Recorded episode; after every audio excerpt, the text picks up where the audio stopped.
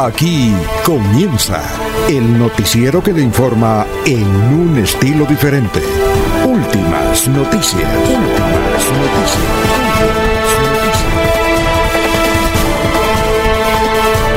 La información analizada por los expertos, sin sesgos, explicada con detalles, sin tanta carreta. Últimas noticias por Radio Melodía, también por Facebook y YouTube Radio Melodía. Director Alfonso Pineda Chaparro.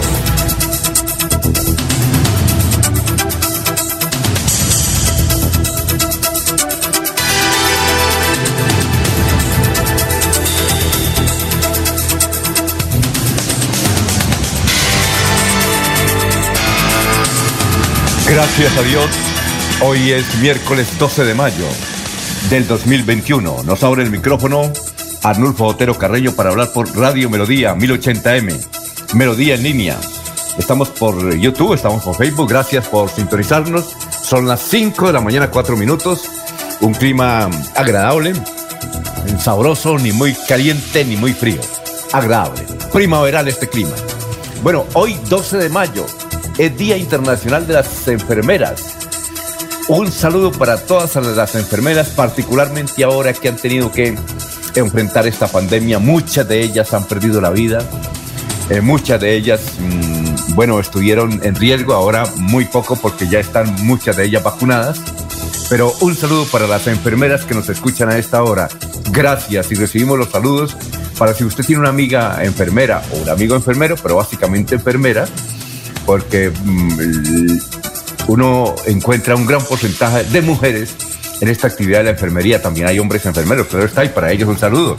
Así es que entonces estamos saludando a todos los enfermeros que están adelantando una campaña supremamente riesgosa, sacrificante en esta campaña de coronavirus.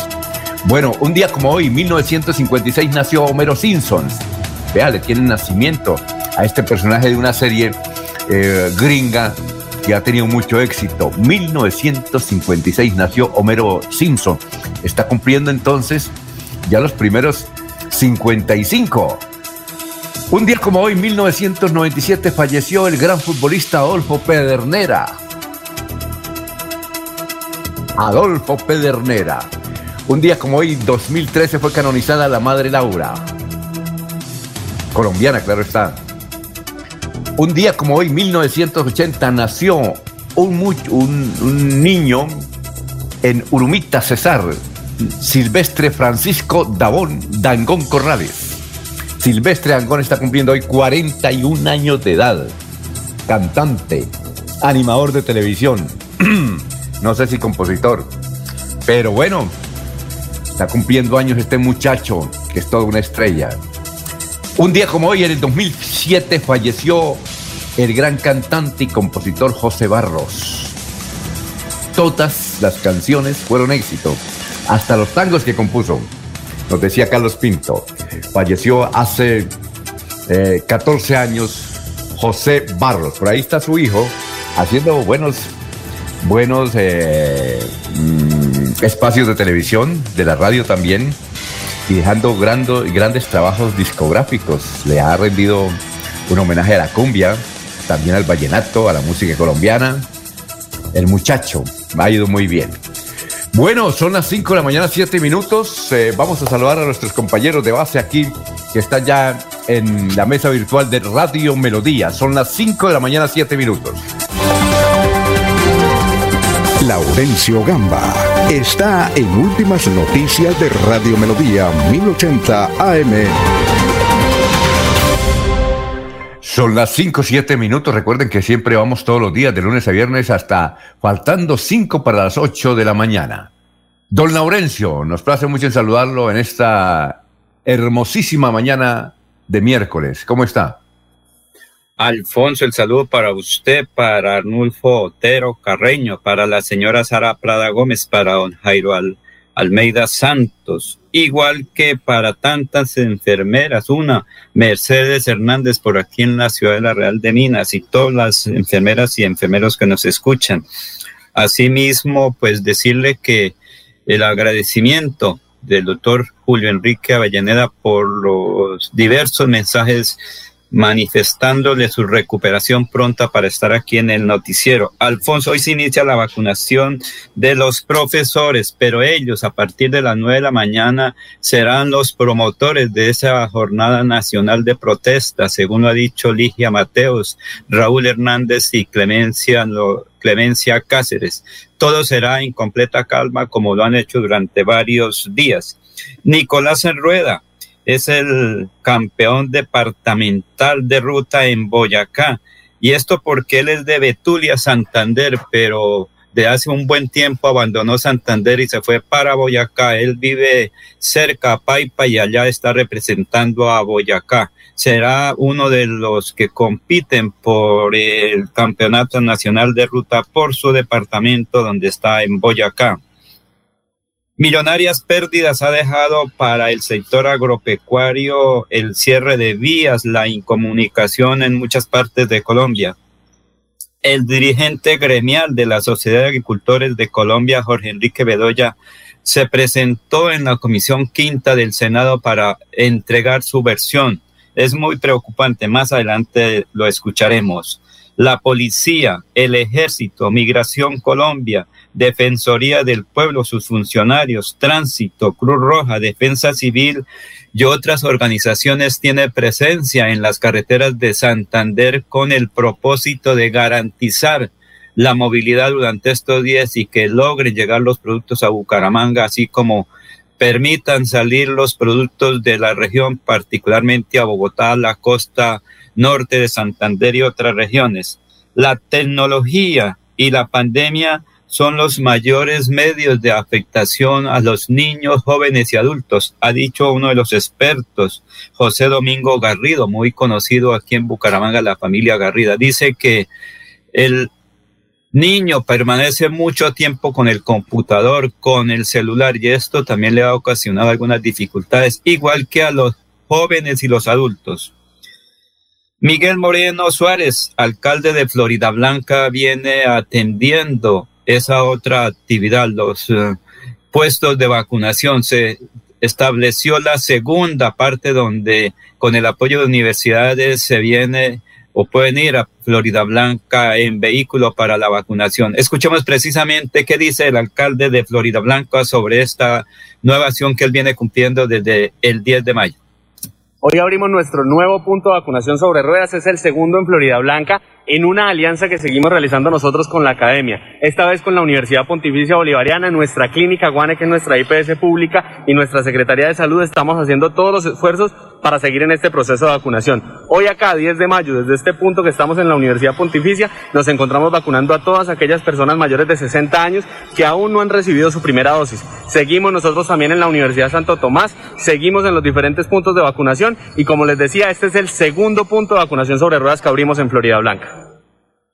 Bueno, son las 5 de la mañana, 11 minutos. Hablaba el alcalde de Florida Blanca, Miguel Moreno. Y ya estamos saludando a las personas que hoy se vinculan, se están vinculando poco a poco a la transmisión de Radio Melodía. Gustavo Pinilla Gómez es el primero y dice un feliz miércoles para todos los colegas y amigos de Radio Melodía.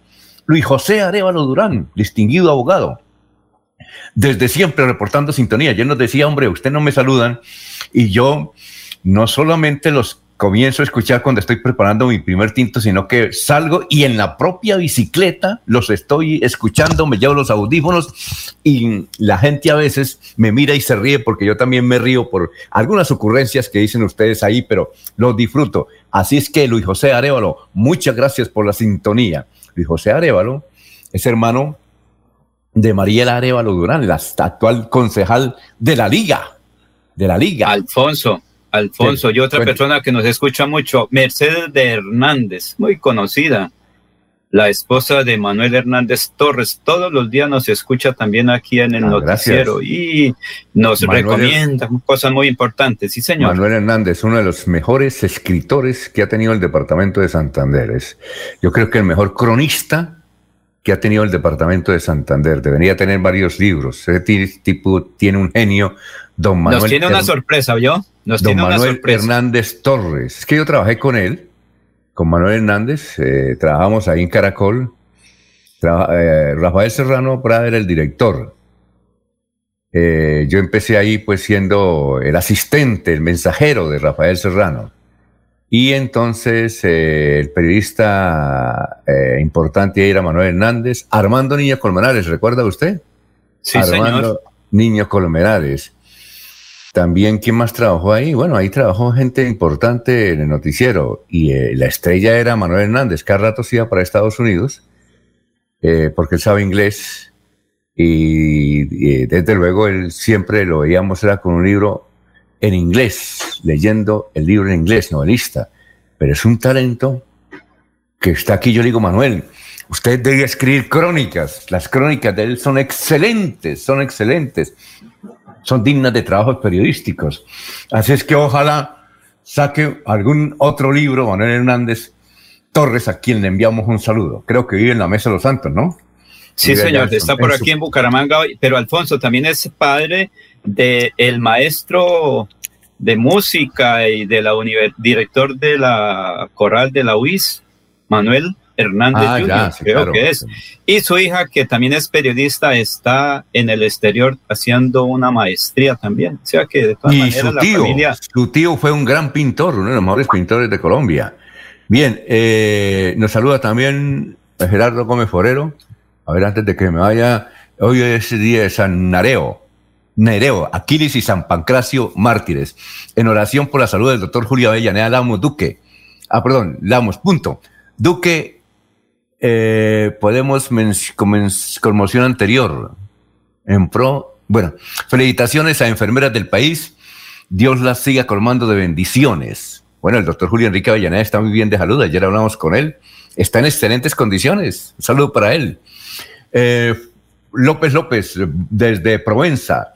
Luis Felipe Díaz Prada. Buenos días, amigos de Radio Melodía. Saludos cordiales desde Villa del Rosario. Un mensaje que de afecto para las enfermeras de Santander en su día. Luis Felipe Díaz Prada nos escucha desde Villa del Rosario, ahí en el norte de Santander. Muy bien, vamos con el resumen de las noticias. Me siguen apareciendo aquí, están muchos más oyentes, ya los vamos a mencionar. Bueno, la situación ayer fue eh, en aparente calma, algunas manifestaciones, la situación está tensa. Para hoy sí, es mejor que se quede en la casa viejo por el coronavirus y por las manifestaciones. La primera actividad empieza en el puente Provenza, luego a las 9 de la mañana, ¿no? Luego a las 10 en la Puerta del Sol, eh, desde la Puerta del Sol por la carrera 27 para llegar a la Plaza Cívica, desde la Plaza San Pío también y desde la Universidad Industrial de Santander. Hoy hay mucha actividad y van a estar acompañados por la Defensoría del Pueblo, por la Cruz Roja, e igualmente por las personerías, a ver si se logra que los vándalos no aprovechen este momento y todo sea una protesta así como se debe eh, hacer. Vamos a ver si Bucaramanga de ejemplo, y esa es la idea de que Bucaramanga y el, área metropolitana de ejemplo. Bien, la, construcción del portal del norte de Metrolínea duró 15 años y trataron de acabarla en 15 minutos. Hubo algunos eh, estragos hace dos días. La gerente de Metrolínea, Emil Senheimes, que más adelante va a hablar con nosotros, dice, calcula en 180 millones de pesos, van a remodelarla para ver si se puede inaugurar cuando estaba previsto. El Ministerio de Agricultura anunció esto una buena noticia a usted para sus amigos, don Laurencio, la creación del mercado virtual campesino. Es un directorio digital que busca conectar campesinos productos en compradores de la misma región, que no haya intermediarios, porque el éxito de los mercados campesinos, amigos oyentes, es precisamente que alejados los, los, mercados campesinos, ¿sí? Eh, ayer, mm, creo que el pasado fin de semana, el doctor Álvaro Uribe, en una conferencia, en una reunión virtual que tuvo con unos agricultores eh, en, el, en Colombia, pues se equivocó en el precio final del huevo. Creo que acertó en el precio inicial del huevo. Él dice, y a mí me parece, Laurencio, que en, el campo, usted que va mucho a Lebrija, en el campo directamente el productor, el huevo se consigue a 1.200 pesos. Lo que pasa es que el doctor Álvaro Uribe no atinó a decir que por esa cadena de intermediarios el huevo está llegando a los mercados finales a unos 3 mil pesos. Eh, ¿Usted puede comprar huevos a 1.200 en Lebrija, Laurencio? Alfonso, es que ahorita cada huevito puede valer 500 pesos, más o menos 400. Es que una cosa es tener allá los huevos ahí donde el vecino no los puede comprar fácilmente, pero otra cosa es cuando ya deben pasar, pagar el peaje ahí en Lebrija, pagar el transporte, porque a veces la gente no hace esa cuenta. Es pagar el peaje, eh, utilizar el vehículo desde la vereda, la guada allá en Lebrija, aquí a Bucaramanga, pues sí se gasta. Y recuerde que hoy a las 11 de la mañana es el ya vamos, ya, vamos a ver. Aquí en el centro de Bucaramanga. Ya vamos a hablar, tranquilo, ya vamos a hablar de eso. Eh, es que estamos hablando ahora del huevo. Es que nos mandaron un video ayer sobre la intervención de Álvaro Uribe, que inclusive él dice, bueno, yo voy a dar el precio del huevo, ojalá no me equivoque como Carrasquilla, pero yo aquí en mi sector de, debía estar, creo, en, en el Uérrimo o en Río Negro, Antioquia. Digo, por aquí los compro a 1.200 pesos. Él los puede comprar a 1.200 pesos, pero se equivocó cuando dijo, y en el mercado deben estar a 2.000. No, no están a 2.000. ¿Pero cuántos huevos, Alfonso? No, un huevo. No, no, un huevo, ¿cuánto vale? Eh, perdón, 2.000 no. ¿Cuánto vale un huevo? Pues, eh, entre 400 y 500 pesos. Antes valía 350, o sea... No, no, perdón. Perdón, no, es 1.200. Es que yo, a ver, me equivoqué. Entonces, es, es que no he visto el video, es que es muy largo y vamos a ver si lo, lo que lo acortamos para ver qué fue lo que él dijo. Él dijo algo de 1.200 pesos, algo de 1.200 pesos.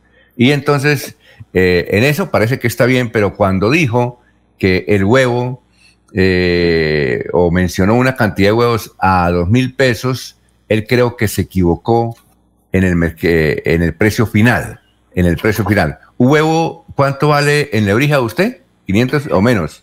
¿Cuánto 400 eh, pesos, Alfonso, 400. Porque es que, mire, el maíz. No, no, no, en, el, sitio de producción, ¿cuánto vale? Que parece 400, muy caro. 300, Alfonso. Alfonso, es que el maíz subió mucho. Llevar los productos hasta el campo, me refiero a los alimentos, subieron mucho. Recuerde que día la señora allí en el mercado de la Ciudadela, ella dijo, nos subió más o menos, el bulto de maíz estaba valiendo 80 mil, ahorita está casi en 100 mil pesos, eso que sin IVA. Y eso nos toca que al productor eh, establecerle ese nuevo precio. Se ponen bravitos, pero ¿qué hacemos? O no compran huevos o, o, ya tienen los huevitos en la casa, pero el resto hay que cobrar un poco más costoso y la gente se molesta. Esa es la situación, eh, Alfonso. Sí, me, me, enredé aquí con lo del huevo porque es que el, el video lo vi y lo, lo, mencioné, lo, lo iba a observar todo, pero es que está muy largo, entonces no alcancé, pero sí hablaba de la equivocación eh, que tiene el doctor Uribe frente a los huevos. Una charla que hubo, ya la voy a buscar antes de que los oyentes me regañen. Muy bien, los oyentes son muy, muy tiras, ¿no? Aquí muy exigentes. exigentes. Muy exigentes. está bien, Alfonso, está bien, sí, sí, eso es bueno. Que estén muy pendientes el oyente y nos corrijan. Una corrección fraterna, no cae mal. Eh, sigamos entonces mientras aclaramos lo del huevo que dijo Uribe. En todo caso, él tuvo una equivocación en el precio del huevo. Son las 5 de la mañana, 21 minutos. Bueno, en Barbosa, su tierra, allá una mujer de 68 años eh, dice que eh, en una semana, en una semana recibió la segunda dosis de la vacuna contra el COVID-19 y de laboratorios diferentes. Eh, mm, le hicieron reclamo y William Narrota, que es el vacunador, dijo, yo alcancé a tener el contenido en la jeringa y la introduzco cuando la jefe de enfermería revisa el carnet, se da cuenta que la señora se vacunó hace una semana y con otra marca de laboratorio. Saqué rápidamente la jeringa y deseché ese biológico porque ya estaba contaminado.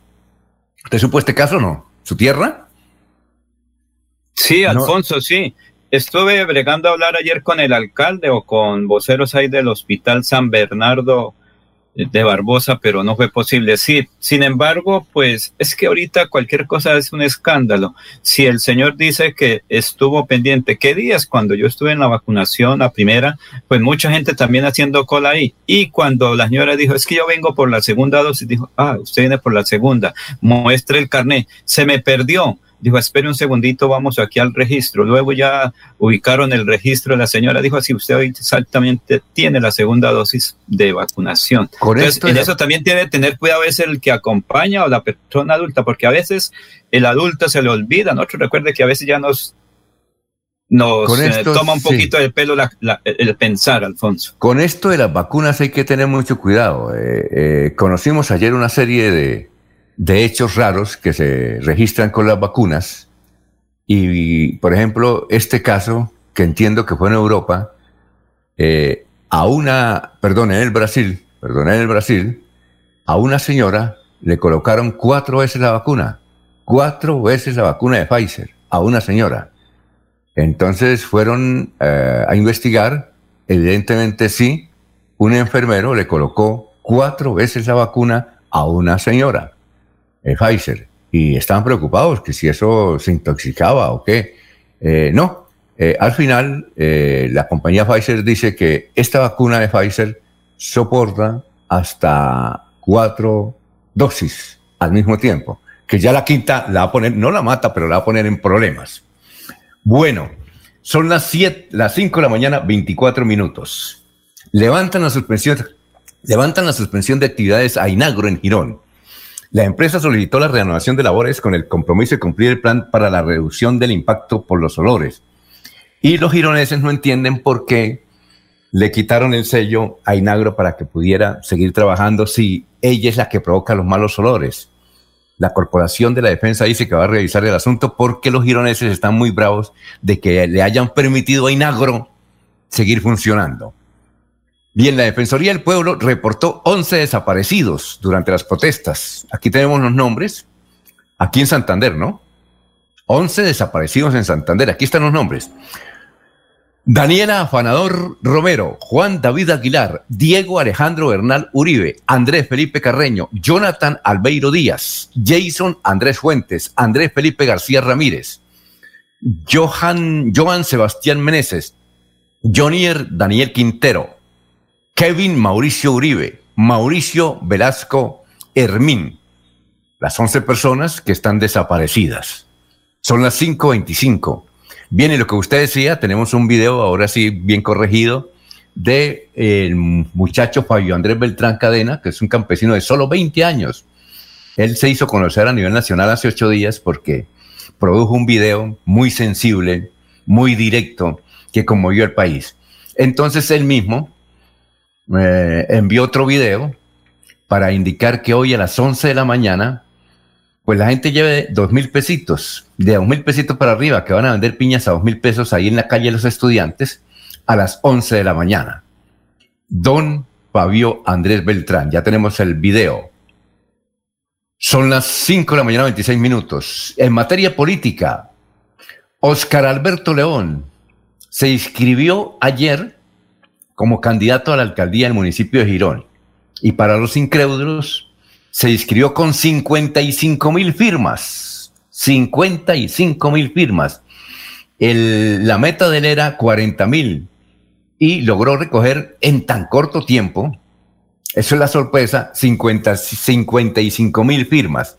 Eh, son los que requieren la registraduría, son entre 25 y 28 mil firmas, pero él llevó 55 mil firmas, por si acaso hay muchas que seguramente será así no están soportadas. Él además de inscribirse oficialmente por firmas, llevará el acompañamiento, el acompañamiento de los partidos AICO, Colombia Renaciente y el Partido Conservador.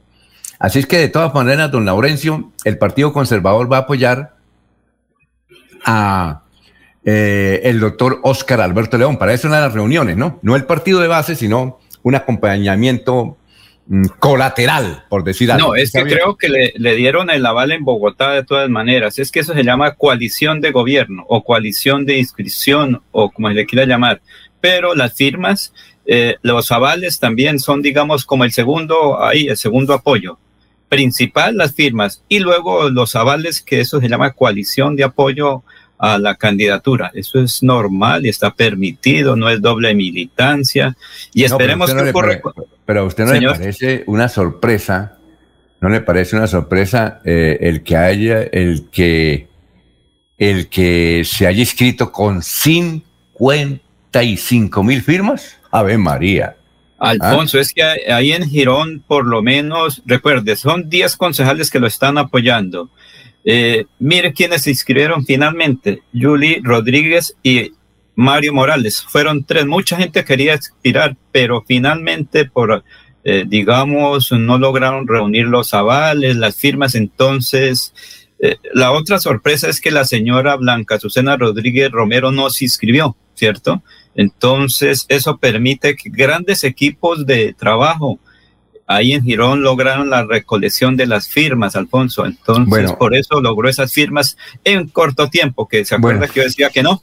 Bien, eh, Gustavo Pinilla Gómez nos escribe, dice, en el campo un cartón de huevos por barato no baja de 7 mil pesos y aquí en la ciudad está mínimo a 11 mil. Ah, bueno, ya nos escribió, miren, escribió mucha gente sobre, sobre el incidente con el expresidente Álvaro Uribe Vélez y nos escribe, vamos a darle crédito a este caballero, que está en Río Negro, Antioquia. ¿Sí? Se llama eh, Olimpo Arenas, Olimpo Arenas.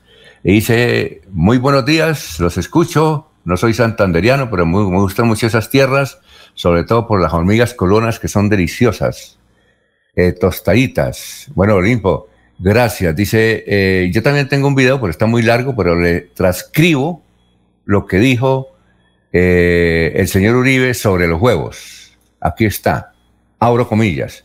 Sí, yo produzco un huevo y ese huevo lo voy a vender, no me vaya yo a equivocar como carrasquilla. ¿Por cuánto? En el campo uno los compra también a 1.200 pesos. No sé a cómo estarán hoy. Pongamos un huevo a 2.000 pesos. No se le fuera.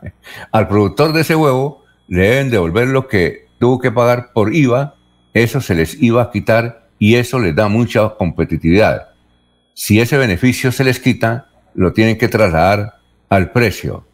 Por eso es que tenemos que tecnificar y organizar eh, la, todo lo que sea el agro y el campo en Colombia. Oye, oye, aquí se equivocó el doctor Uribe, ¿no? Sí, señor. no, eh, dice, según lo que leo, por eso es que estábamos desorientados. Muchas gracias, don Olimpo.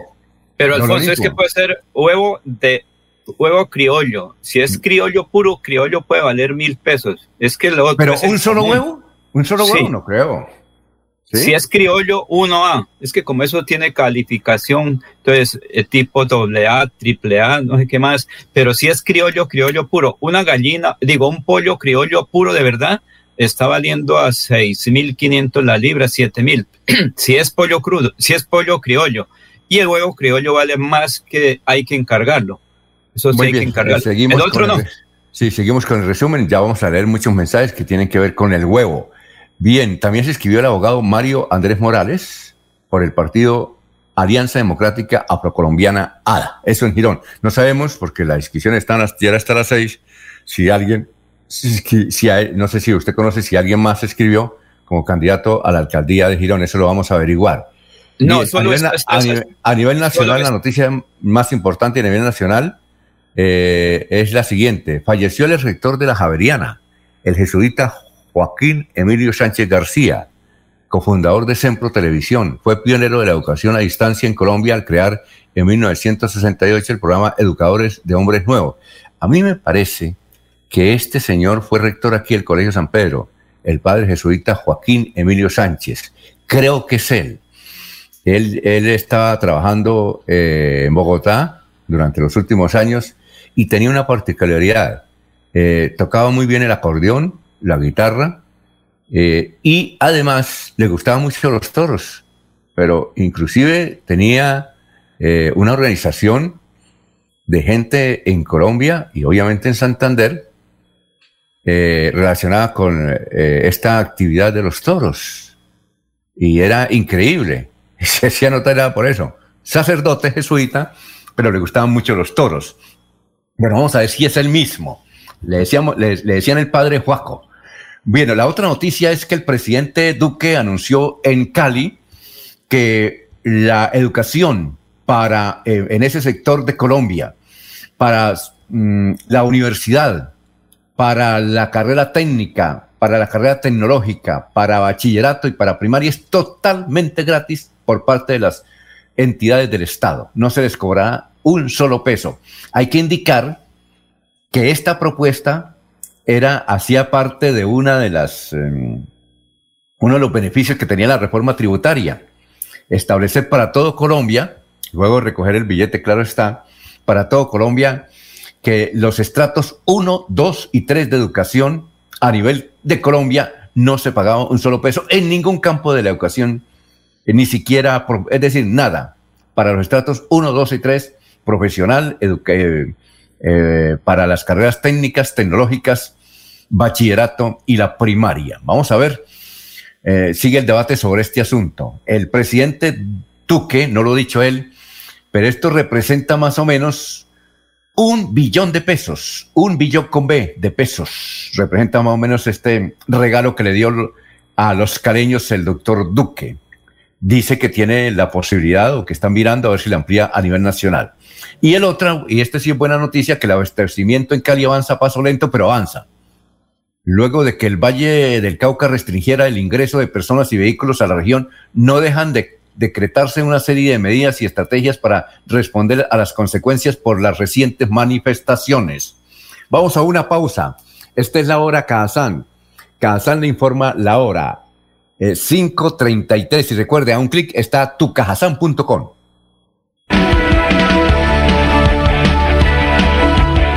Melodía es la radio que lo tiene todo. Noticias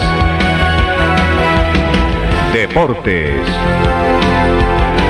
música, variedades.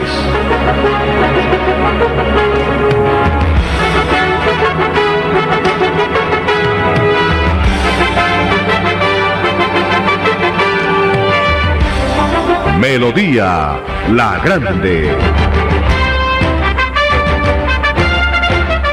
Fuimos la primera ciudad del país en reabrir diferentes sectores económicos en aras de comenzar con la recuperación de empleos y puestos de trabajo. Bucaramanga es líder nacional en reactivación económica. Así logramos, entre otras cosas, reducir el desempleo en jóvenes menores de 28 años, un indicador positivo que evidencia la recuperación para una de las poblaciones más afectadas por la pandemia. Buenas decisiones, buenos resultados. Alcaldía de Bucaramanga. Gobernar es hacer.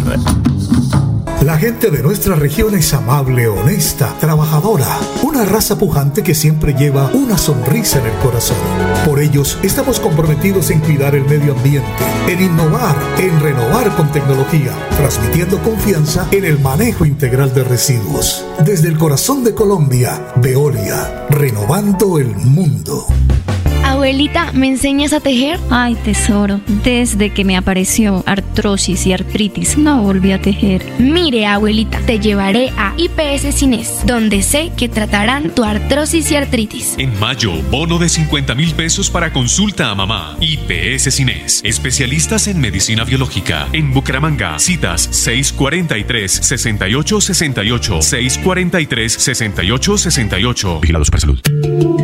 Atención.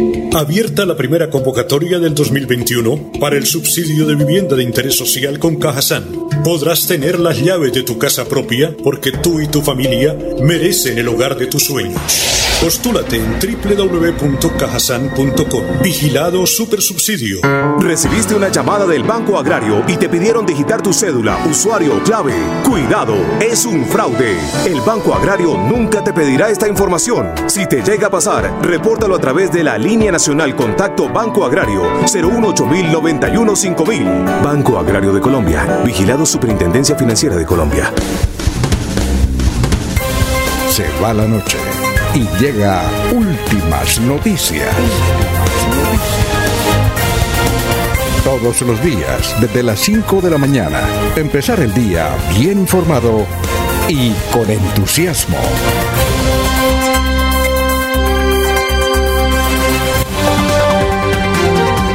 Jorge Caicedo está en Últimas Noticias de Radio Melodía 1080 AM.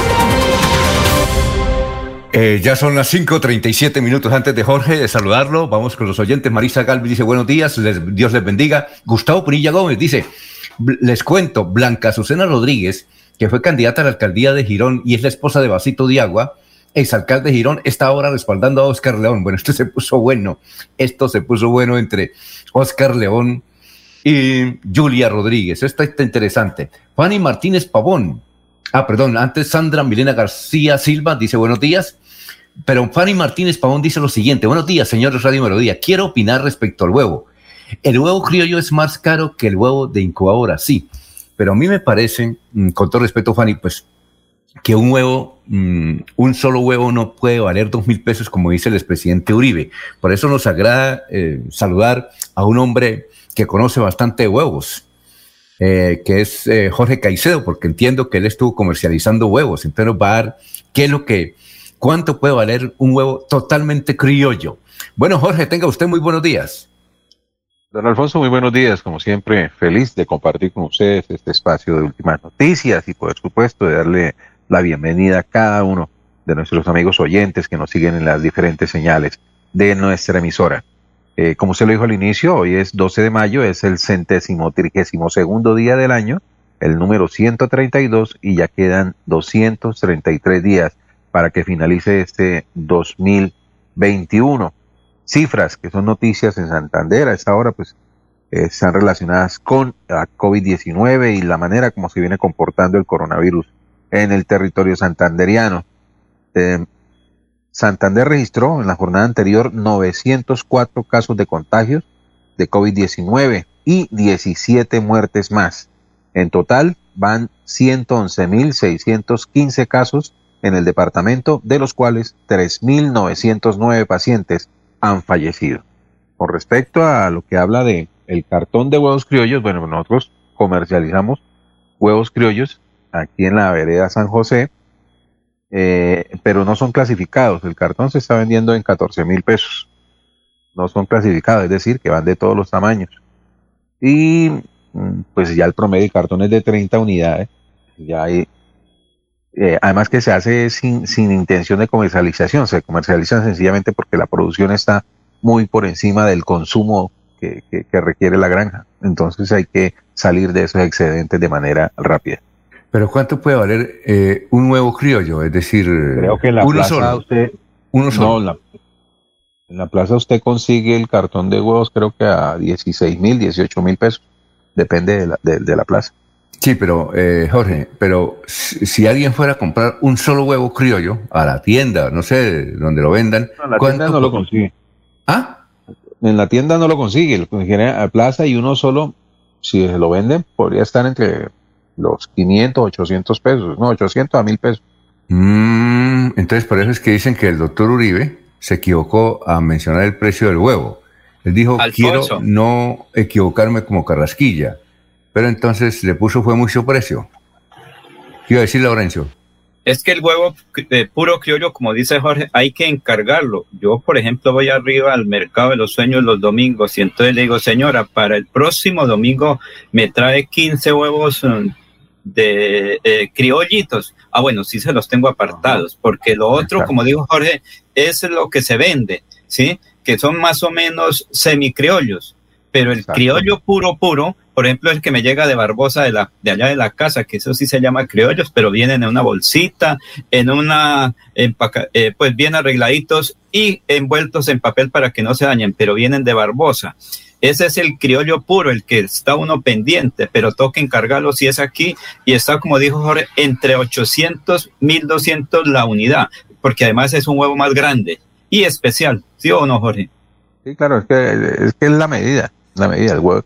En el caso de, la finca San José, eh, se, venden sin clasificar.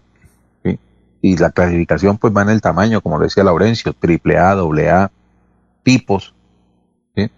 Entonces, eh, eso es lo que determina el valor original del, del, cartón de huevos. Ya en el mayorista, que sí se da el lujo de clasificarlo, pues ya el precio obviamente va a subir y un cartón que se vende originalmente en 14 mil pesos puede llegar a subir a los 18 mil.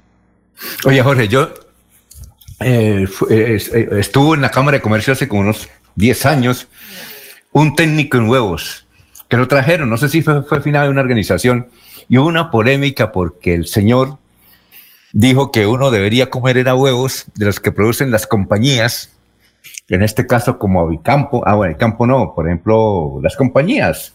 Quiques, Quiques y todo eso, que uno debería comer era huevos de esos y él decía que por una razón, y dijo, me, perdona lo que voy a decir, para la salud es mejor comer un huevo de esos que producen las compañías porque están dentro de las normas higiénicas a nivel mundial muy controladas.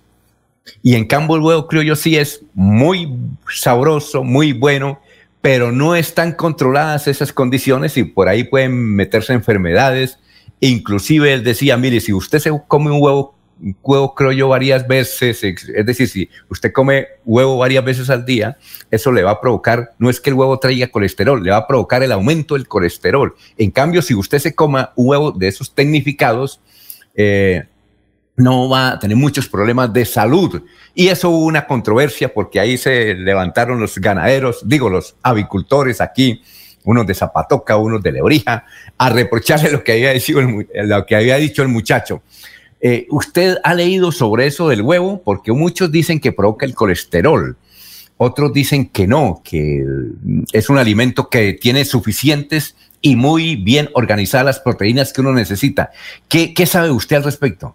No, don Alfonso, sería atrevido de mi parte de dar un concepto sobre ello. No, no. El huevo creo yo en la finca se consume todos los días. Por eso. Y entonces él llegó y mencionó eso en esa conferencia y eso inclusive se acabó, se terminó porque comenzaron a pelear. y él, entonces, a, la salida, a, la, a la salida todos decían, manda huevos ese tipo. Se manda huevos. Entonces yo le hice una entrevista y yo le dije, vea, estas discusiones no solamente las he tenido aquí, las he tenido en Barranquilla. Pero yo les dije la verdad, les dije la verdad. El huevo que viene de granjas que están bajo la supervisión del gobierno, que siguen todas las condiciones. Yo le decía, pero es que llevan químicos. Dijo, no, señor, no llevan químicos, llevan procesos, que es diferente. Una cosa son los químicos y otra son los procesos. Sí, claro, en el caso de los huevos no. No, no, sí, él decía, y él mencionaba que sí hay, y, porque entiendo que él trabajó en el INVIMA, él dijo que sí hay granjas o sí hay laboratorios y sí hay empresas avícolas que aprovechan el momento y no llenan las condiciones y en eso eh, producen huevos que no deberían venderse, decía él, ¿no? Pues ahí lo que se confirma es el valor proteínico del huevo, del huevo criollo. ¿Mm? Alfonso, cuando usted va al campo, allá a Barichara, el amigo le dice, eh, Alfonsito, la, tengo aquí 10 huevitos criollos especialmente. Es que si usted revisa en el campo, la gente los cuida mucho. Ahora, en la, en la zona rural, el campesino se come los huevos y nunca tiene colesterol o como dice otro, colesterol porque de todas maneras él está eliminando con el trabajo todo eso que ingresa a su cuerpo. Y dice, no, es que el, de, el otro pues son menos eh, fuertes, en cambio el criollito me da más vitamina para trabajar. Eso es una discusión un poco dependiendo de dónde se haga, Alfonso, porque si es un ingeniero, lo hace desde un ángulo. Si es un, eh, eh, eh, digamos, un campesino, él dice, a mí yo he comido huevos 50 años y no me ha pasado nada, aquí sigo vivito, si no preguntémosle a Ovidio Cadena allá en Lebrija, dijo, yo tengo mis gallinitas ahí para los huevos criollos, que esos sí son buenos. Son sabrosos. Son sabrosos. Bueno. vamos con un mensaje. Yolanda Martínez nos escucha aquí en el barrio del centro. Gracias por la sintonía. Son las 5 de la mañana, 46 minutos.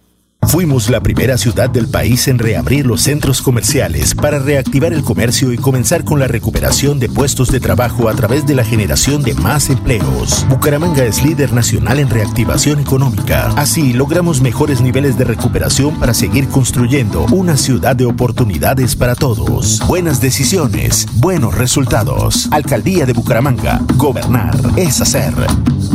Cuando pagas tus impuestos en Financiera como Ultrasan, ganas por partida doble. ¿Doble? ¡Claro! Estás al día con tus impuestos y tienes la posibilidad de ganarte uno de los grandes premios que tenemos para ti. Participar es muy fácil. Ven ya a Financiera como Ultrasan y paga tus impuestos. Tú puedes ser el próximo ganador. Queremos que disfrutes de un servicio de energía confiable y de calidad. Por eso trabajamos en el mantenimiento de la infraestructura eléctrica, para que estés informado oportunamente de las fechas y horarios de las suspensiones del servicio de energía. Síguenos en nuestras redes sociales arroba esa grupo EPM o consulta toda la información en www.esa.com.co. ESA, Grupo EPM, Vigilado Superservicios. En el Banco Agrario te ayudamos a evitar ser víctima del fraude. Nunca te solicitaremos tu información financiera por teléfono, correo electrónico o mensaje de texto. Y te recomendamos cambiar tus contraseñas periódicamente y no compartirlas con nadie. Cualquier incidente, repórtalo a través de la línea nacional Contacto Banco Agrario 018 91 5000. Banco Agrario de Colombia. Vigilado Superintendencia Financiera de Colombia. Se va la noche y llega últimas noticias. Todos los días, desde las 5 de la mañana. Empezar el día bien informado y con entusiasmo.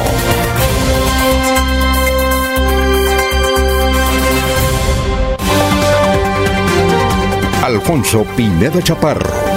Está en Últimas Noticias de Radio Melodía 1080 AM. Bien, eh, vamos con el historiador, pero antes del historiador con los oyentes. El gana Ana Galeano, buenos días. Adrianita Tarazona, buenos días, mi gente bella. Sandra Milena García Silva dice que un huevo criollo, que sea criollo, vale mil pesos en Bucaramanga. Un huevo. Sandra Chila dice, buenos días, muchas bendiciones para todos. Aquí nos escriben varios sobre la educación gratuita. Hay un oyente que nos dice, primaria y bachillerato, la educación pública es gratuita desde hace años. Lo que ahora sería gratis es educación pública para la técnica, tecnológica y profesional. Eh, Juan Andrés Rodríguez nos escribe, hay que indicar que la primaria y el bachillerato, la educación es gratuita, pero realmente eso no se cumple en Colombia.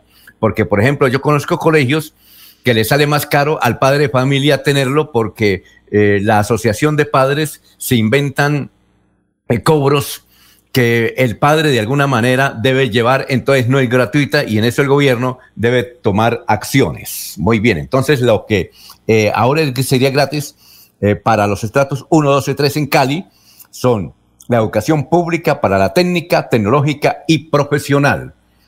Yadira Rodríguez, con ese mismo no alcanza para comer huevo criollo todos los días. Eso es un gusto que la familia colombiana se dan de vez en cuando.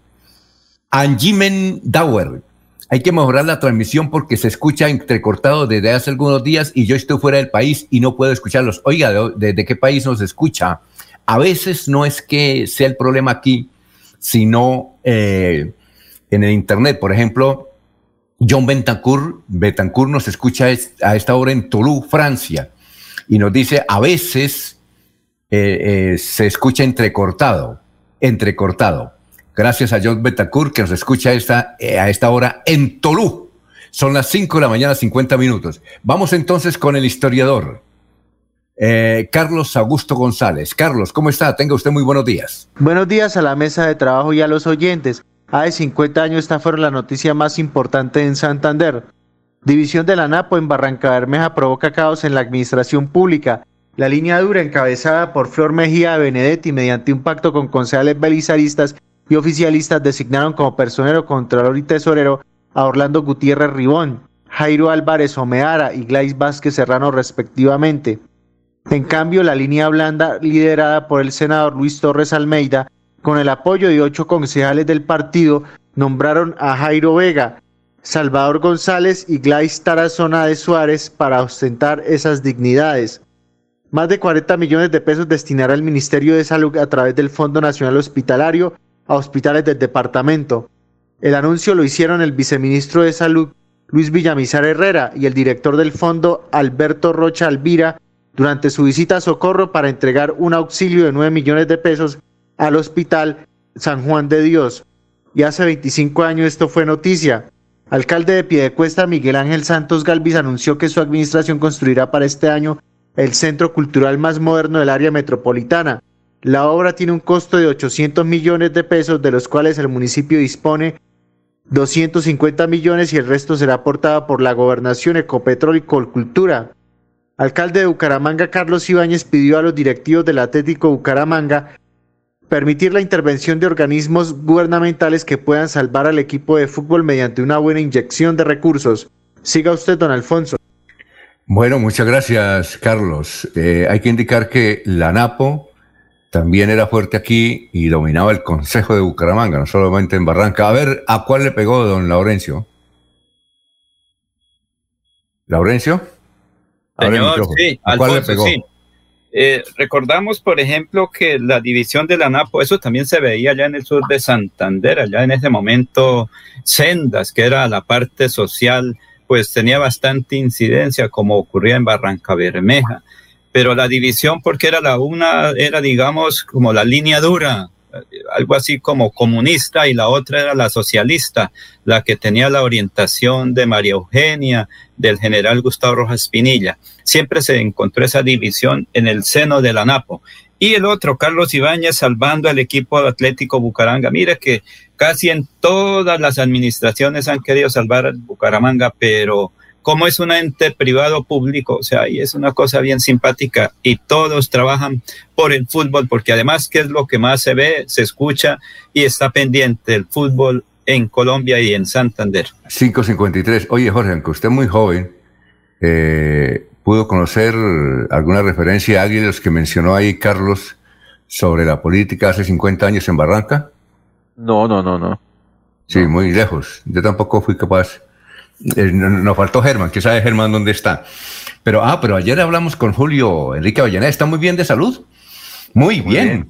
Pues está, pues lo que pasa es que él está bien, pero tiene que cuidarse, ¿no? No salir. Esto del coronavirus sí es supremamente curioso. Por ejemplo, le voy a dar este. Oiga, ¿usted sabe quién tiene coronavirus, eh, Jorge? Yo no sé si usted o alguien estudió con él en la UNAP. Jonathan Nieto, que es un presentador brillante de la televisión en City TV. Eh, él tiene una historia muy particular porque, bueno, él salió aquí de la UNAP, luego fue para Bogotá, eh, comenzó a trabajar en, City TV como presentador y lo votaron, ¿no? Y la audiencia eh, obligó prácticamente a los dueños del canal que regresara y marca muy buena sintonía sus programas. Pues bien, Jonathan, muy joven él, está infectado del coronavirus. ¿Sí conoció a Jonathan? ¿Usted lo conoce o no? Jonathan Nieto se llama. De, de referencia. Sí, es que hay que indicar lo siguiente, en, no recuerdo el nombre, pero hay un presentador de noticias en, la cadena Ser de España que mm, joven, el hombre deportista, excesivamente deportista, vegetariano, él se cuidaba, nunca se había enfermado en su vida, jamás, ni siquiera un resfriado, una salud excelente. Pues se lo contagiaron de coronavirus estuvo a punto de irse al otro lado porque duró más de dos semanas en la UCI. Ayer regresó a hablar un poquito y contó la historia. Así es que eso de que por ser viejo, por ser joven, por ser gordo, por ser flaco, no, eso se, va a todo el mundo, ¿no? Eh, hay que tener cuidado. Entonces, por eso los que van a marchar pilas, nos comentan los médicos del Hospital Universitario de la Clínica Chicamocha, de, la FOSUNAP y la Fundación Cardiovascular con el Hospital Internacional, que están llegando muy jóvenes y están entubando muy jóvenes, pilas.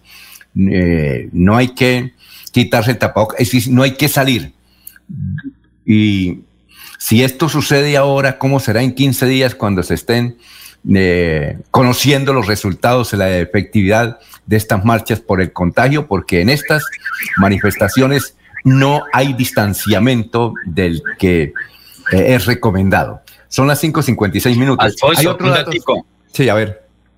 Es que un oyente me dice, hace 25 años, cuando ya luego terminó la administración de Miguel Ángel Santos Galvis, el abogado que ayer habló también por aquí en Radio Melodía, le quitó la credencial como representante a la Cámara de Miguel Ángel Santos Galvi. Recuerda, fue Carlos Alfaro Fonseca el que le quitó porque en esa época él era como suplente de Miguel Jesús Arenas Prada, lo dejó ir a la Cámara de Representantes, pero creo que él estaba inhabilitado para el momento que asumió como representante a la Cámara y perdió, por eso fue inhabilitado por unos 10 años o más para elección de cargos populares, Miguel Ángel Santos Galdi, 25 Miguel años también.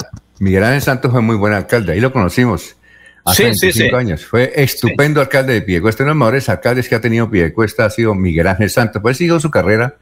Entiendo que sus hermanos también. Pero él, eh, él sigue viviendo en Piedecuesta y le dio muchas satisfacciones al pueblo. Lo que pasa es que todo político debe debe cuidarse de sus enemistades. Pero bien, y no, no, porque, se demostró, fue una inhabilidad, Alfonso, fue una inhabilidad. Ahí se demostró que, Carlos Alfaro, el buen abogado, vea usted, que está ganando desde hace 25 años. Muy bien, 557.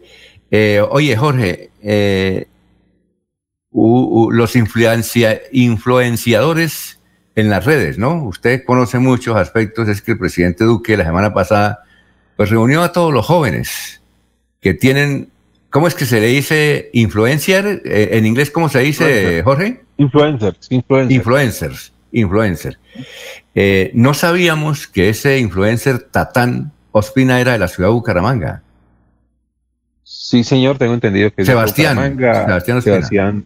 Sebastián, Ospina eh, ya eh, tiene una historia de vida por contar, ¿no? Él incursiona muy bien en las redes como, influencer y en medio de, lo que hacía, pues, con, con, las audiencias en digitales, eh, tiene su transformación en, religión, se, se, vuelve al cristianismo y han mantenido eh, con, con, este tema eh, su audiencia en, en, las redes. Tatán Ospina.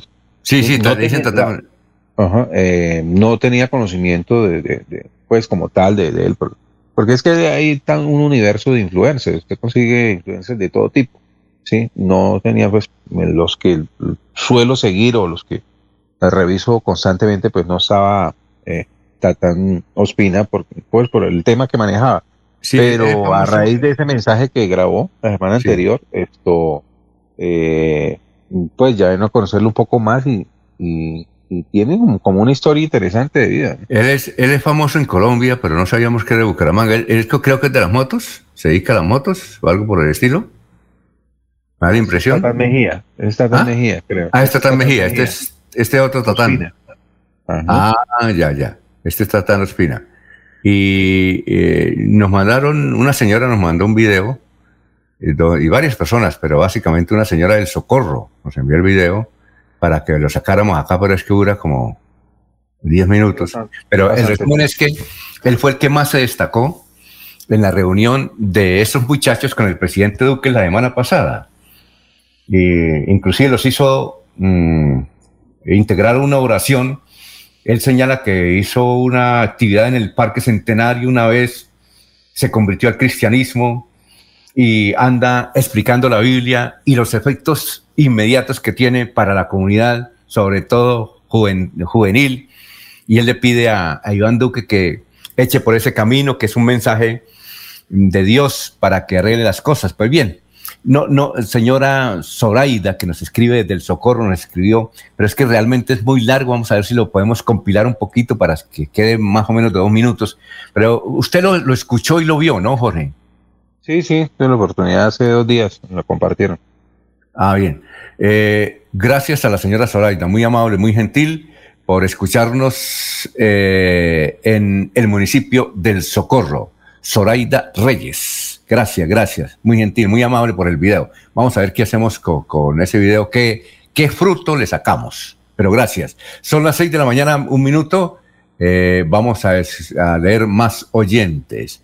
Bueno, Lina Hernández, buenos días. Quisiera saber si hay marchas. ¿Sí? ¿Hoy hay marchas? Hoy hay marchas. Y es mejor que se quede en la casa y no intente salir porque habrá bloqueos. Ojalá Dios que no, no haya violencia, pero Sí, desde luego va a ser, habrá mucha dificultad para el desplazamiento, según lo que dicen las centrales obreras aquí en la ciudad de Bucaramanga. Son las seis de la mañana, un minuto. Eh, vamos a hacer una pausa y regresamos. Aquí Bucaramanga, la bella capital de Santander. Transmite Radio Melodía, Estación Colombiana, HJMH. 1080 kilociclos, 10.000 vatios de potencia en antena, para todo el oriente colombiano. Cadena Melodía, la radio líder de Colombia. Fuimos la primera ciudad del país en brindar facilidades para garantizar la reapertura del sector gastronómico en aras de reactivar el consumo y recuperar más empleos y puestos de trabajo. Bucaramanga es líder nacional en reactivación económica. Así logramos disminuir el desempleo del 23.1% en el momento más crítico de la pandemia al 14.2% en la actualidad. Buenas decisiones, buenos resultados. Alcaldía de Bucaramanga. Gobernar es hacer. Abuelita, ¿me enseñas a tejer? Ay, tesoro, desde que me apareció artrosis y artritis, no volví a tejer. Mire, abuelita, te llevaré a IPS Cines, donde sé que tratarán tu artrosis y artritis. En mayo, bono de 50 mil pesos para consulta a mamá. IPS Cines, especialistas en medicina biológica. En Bucaramanga, citas 643-6868, 643-6868. Vigilados para salud. La gente de nuestra región es amable, honesta, trabajadora, una raza pujante que siempre lleva una sonrisa en el corazón. Por ellos estamos comprometidos en cuidar el medio ambiente, en innovar, en renovar con tecnología, transmitiendo confianza en el manejo integral de residuos. Desde el corazón de Colombia, Veolia, renovando el mundo. Cuando pienses en amor, pasión, piensa en mí, Damiana. Pide ahora mismo tu tableta de Damiana para que disfrutes al máximo de una relación sexual con toda la energía, vitalidad y que te permita durar el tiempo que tú quieras. Damiana, pídela a domicilio en Bioalterna 643-6636 o al celular 321-441-6668. Bioalterna, calle 55 3117, Barrio Antiguo Campestre, Bucaramanga. En Radio Melodía, últimas noticias. Las noticias de la hora, las noticias de la hora. Estas son las UCI Noticias y Paz de la Hora con Silvia Cárdenas. La Contraloría General de la República emitió nuevas alertas por fallas en el Plan Nacional de Vacunación. Entre esos retrasos significativos están las IPS, con el reporte hasta ahora de 1.309.562 vacunas aplicadas en todo el país. La Policía Nacional confirmó que hasta hoy se han abierto 62 investigaciones preliminares contra uniformados de la institución por estar inmersos en irregularidades en su actuación en medio de las manifestaciones. 10 ya fueron entregadas a la Procuraduría para que investigue y decida contra los uniformados implicados. La canciller Claudia Blum viajará a Europa y espera reunirse con la comisionada de la ONU para los Derechos Humanos, Michelle Bachelet. Contará lo que pasa en el país en medio de las tensiones con la ONU. El agua es nuestra fuente de vida. Está con nosotros en todo momento. Nos ayuda a crecer y nos da la fuerza para seguir adelante. Un regalo de la naturaleza que nace en nuestras áreas protegidas. Más de un tercio del agua que consumimos proviene de ellas. Trabajando por un nuevo modelo de desarrollo en armonía con la madre tierra. Un mensaje de UCI Noticias y la corporación CIPAS. Eslovaquia suspendió la primera dosis de AstraZeneca por muerte de una mujer. Sin embargo, el gobierno informó que quienes tienen ya la primera dosis de AstraZeneca recibirán la segunda. Y en los deportes fue confirmado el ciclista Miguel Ángel López para correr el Challenge de Mallorca desde el 13 de mayo. Entérese primero en UCI Noticias y Paz. Un especial saludo a los habitantes de Bucaramanga y Santander. Les habla el doctor Javier Aristizábal. He investigado las plantas medicinales colombianas por 20 años. He creado la terapéutica natural al altel para tratar las principales enfermedades de los colombianos. Estoy con ustedes de 10 y 30 a 11 de la mañana por esta emisora. Estoy seguro que lograré cosas interesantes en la salud de todos ustedes. Fuimos la primera ciudad del país en reabrir diferentes sectores económicos en aras de comenzar con la recuperación de empleos y puestos de trabajo. Bucaramanga es líder nacional en reactivación económica. Así logramos, entre otras cosas, reducir el desempleo en jóvenes menores de 28 años, un indicador positivo que evidencia la recuperación para una de las poblaciones más afectadas por la pandemia. Buenas decisiones buenos resultados. Alcaldía de Bucaramanga. Gobernar es hacer. Se va la noche y llega últimas noticias. Todos los días, desde las 5 de la mañana, empezar el día bien informado y con entusiasmo.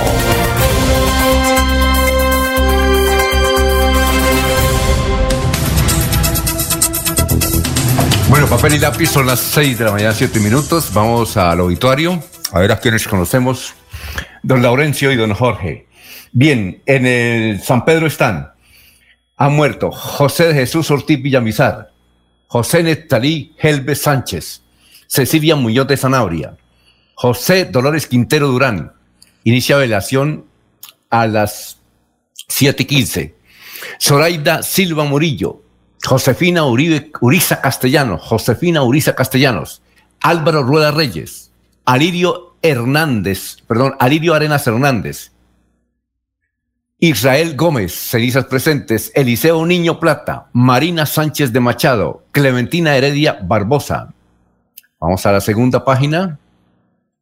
Segunda página aquí. En la segunda página están Carlina Rivera de León, Alfonso Galvis Vega, Leonor Carreño de Tarazona, Matilde García León. En Los Olivos está Magdalena Suárez Cristancho. ¿Alguien conoce alguna de las personas que han muerto? Laurencio, Jorge, ¿no? No, Alfonso, no, no. Pues así no, que se tenga, no. Muy bien. Solo, que dígame, Jorge. De todas maneras, sí se ha destacado en estos días el nombre de señor Jorge Alberto Díaz Mora. Él era el director de sistemas de información de la Cámara de Comercio de Bucaramanga. En las redes sociales se ha... Muy joven, ¿no? Joven, ¿cierto? Sí, señor. Sí, señor. Eh, desafortunadamente no, no, no soportó la lucha contra el coronavirus y se ha ido Jorge Alberto Díaz Mora. ¿Usted lo alcanzó a conocer, Jorge? No, conozco un familiar suyo, un familiar, sí, que fue a través de él quien recibí la noticia y, pues obviamente mis condolencias. Muy bien. Eh, son las eh, seis de la mañana, nueve minutos. Bueno, vamos con noticias, Jorge, a esta hora. Estamos en Radio Melodía y desde luego los oyentes escribe Julia. Julia dice, Julia Archila, dice, en Girón ya sabemos quién va a ser eh, el alcalde. Para mí es Carlos Oscar León. Eh, bueno, Lina Hernández, que eh, si hay marchas, si hay marchas. René Alexander Parra Castellano, buenos días. A ver, Jorge, noticias. Don Alfonso, en tres IPS vacunan contra el COVID-19 este miércoles en Piedecuesta a mayores de 65 años. La alcaldía informó que en Rendisalud, la clínica Piedecuesta y el hospital local se cumplirá la inmunización en horario de 7 y 30 de la mañana a 4 de la tarde. La aplicación de dosis para la población entre 60 y 65 años que inició en ese municipio con biológicos Pfizer está suspendida mientras llegan nuevas vacunas. Eh, Laurencio.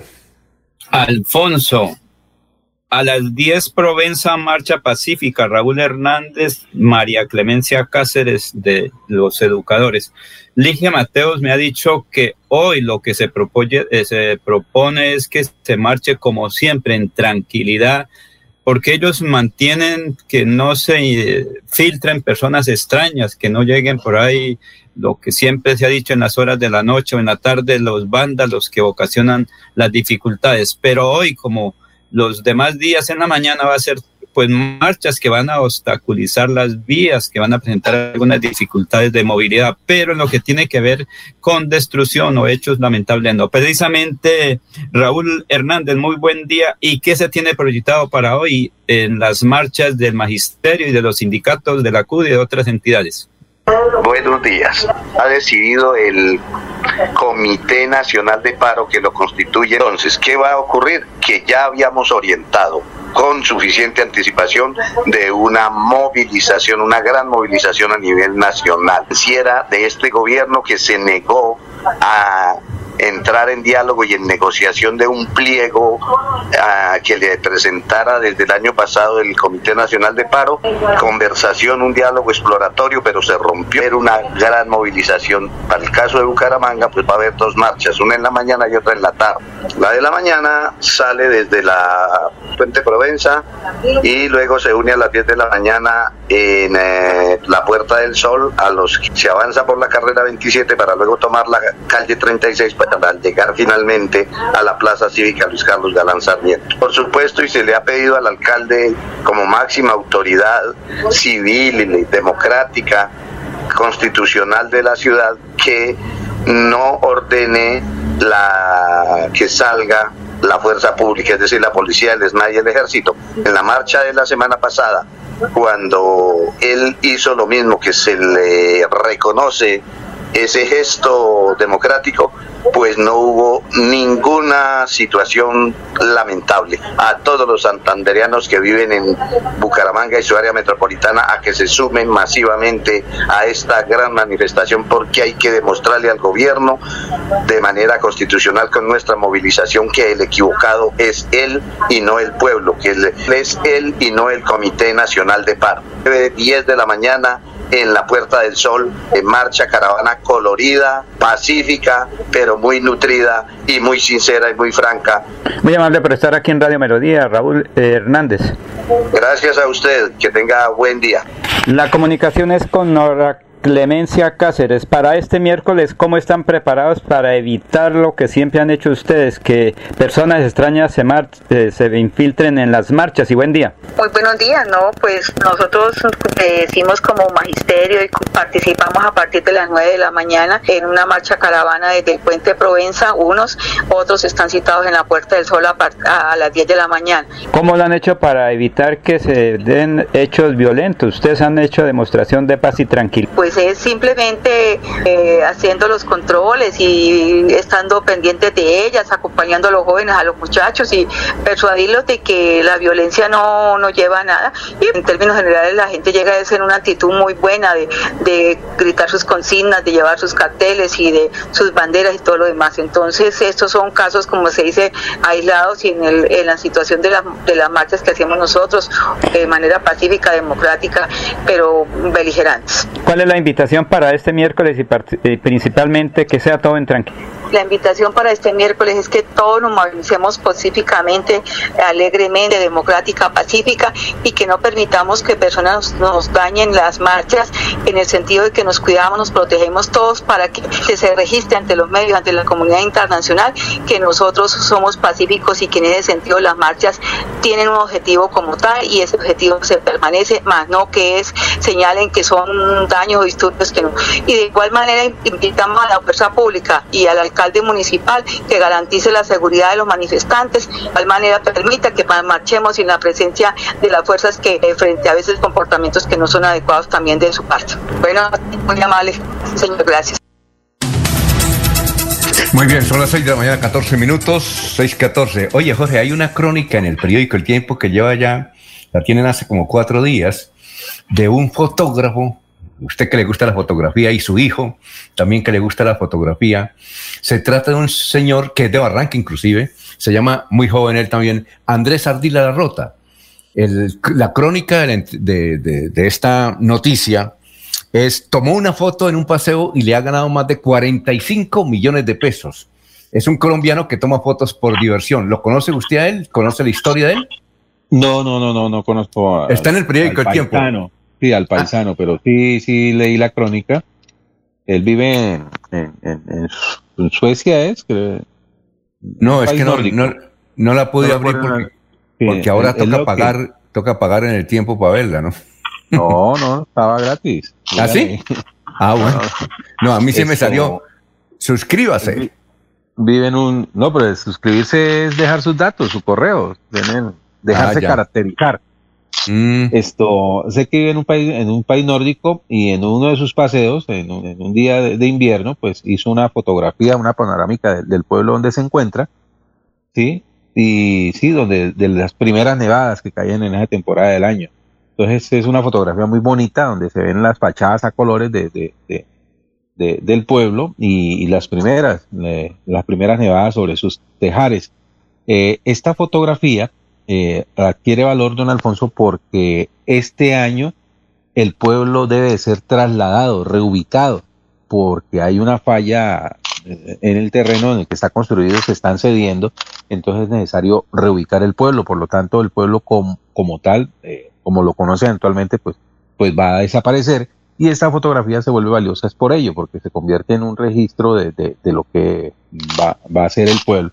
Eh, eh, pues un registro histórico de, de, lo que era el pueblo originalmente. Entonces los nacidos en, este, en esta localidad, en todo el mundo, pues le han dado la valoración a, a, esta fotografía y él lo que hizo fue hacer contacto con una fábrica de, de, rompecabezas y de souvenirs que manejan este tipo de, publicidad y a través de ella pues recibe el 20% de la venta de cada uno de los artículos donde se utiliza la fotografía y le ha ido muy bien. Dice que ya ha adquirido cerca de 45 millones de pesos en los derechos de esos 20% que recibe por el uso de la fotografía.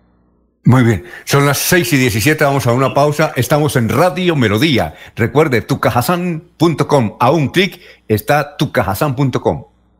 Fuimos la primera ciudad del país en poner en funcionamiento el aeropuerto local, en aras de reactivar la economía al conectarnos con diferentes rincones del mundo. Bucaramanga es líder nacional en reactivación económica. Así logramos ser los únicos entre las principales ciudades de Colombia en reducir el desempleo del 14.5% al 14.2%, según cifras del DANE. Buenas decisiones, buenos resultados. Alcaldía de Bucaramanga. Gobernar es hacer.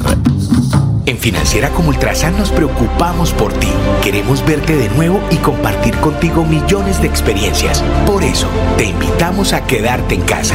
Nosotros ponemos a tu disposición la agencia virtual y la app Financiera como Ultrasan para que realices consultas y transferencias desde tu hogar. Mira la responsabilidad inscrita a Focaco.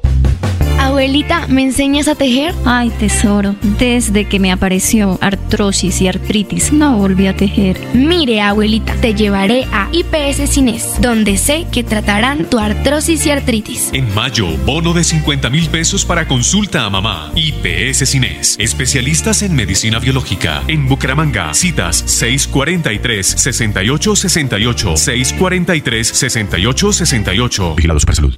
Recibiste una llamada del Banco Agrario y te pidieron digitar tu cédula, usuario, clave. Cuidado, es un fraude. El Banco Agrario nunca te pedirá esta información. Si te llega a pasar, repórtalo a través de la línea nacional Contacto Banco Agrario 018 5000 Banco Agrario de Colombia. Vigilado Superintendencia Financiera de Colombia. Fuimos la primera ciudad del país en reabrir los centros comerciales para reactivar el comercio y comenzar con la recuperación de puestos de trabajo a través de la generación de más empleos. Bucaramanga es líder nacional en reactivación económica. Así logramos mejores niveles de recuperación para seguir construyendo una ciudad de oportunidades para todos. Buenas decisiones, buenos resultados. Alcaldía de Bucaramanga. Gobernar es hacer.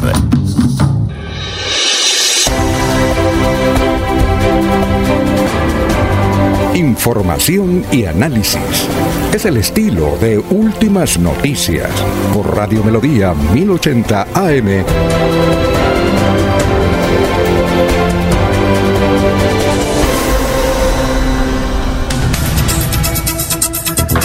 Muy bien, son las 6 de la mañana, 20 minutos. Oyente, René Alexander Parra Castellanos. Ayer cerraron inscripciones para elecciones atípicas de alcalde de Girón. ¿Quiénes se inscribieron? Ya mencionamos que se inscribieron Oscar León, lo que nosotros sabemos, Julia Rodríguez y Mario, eh, Mario Morales.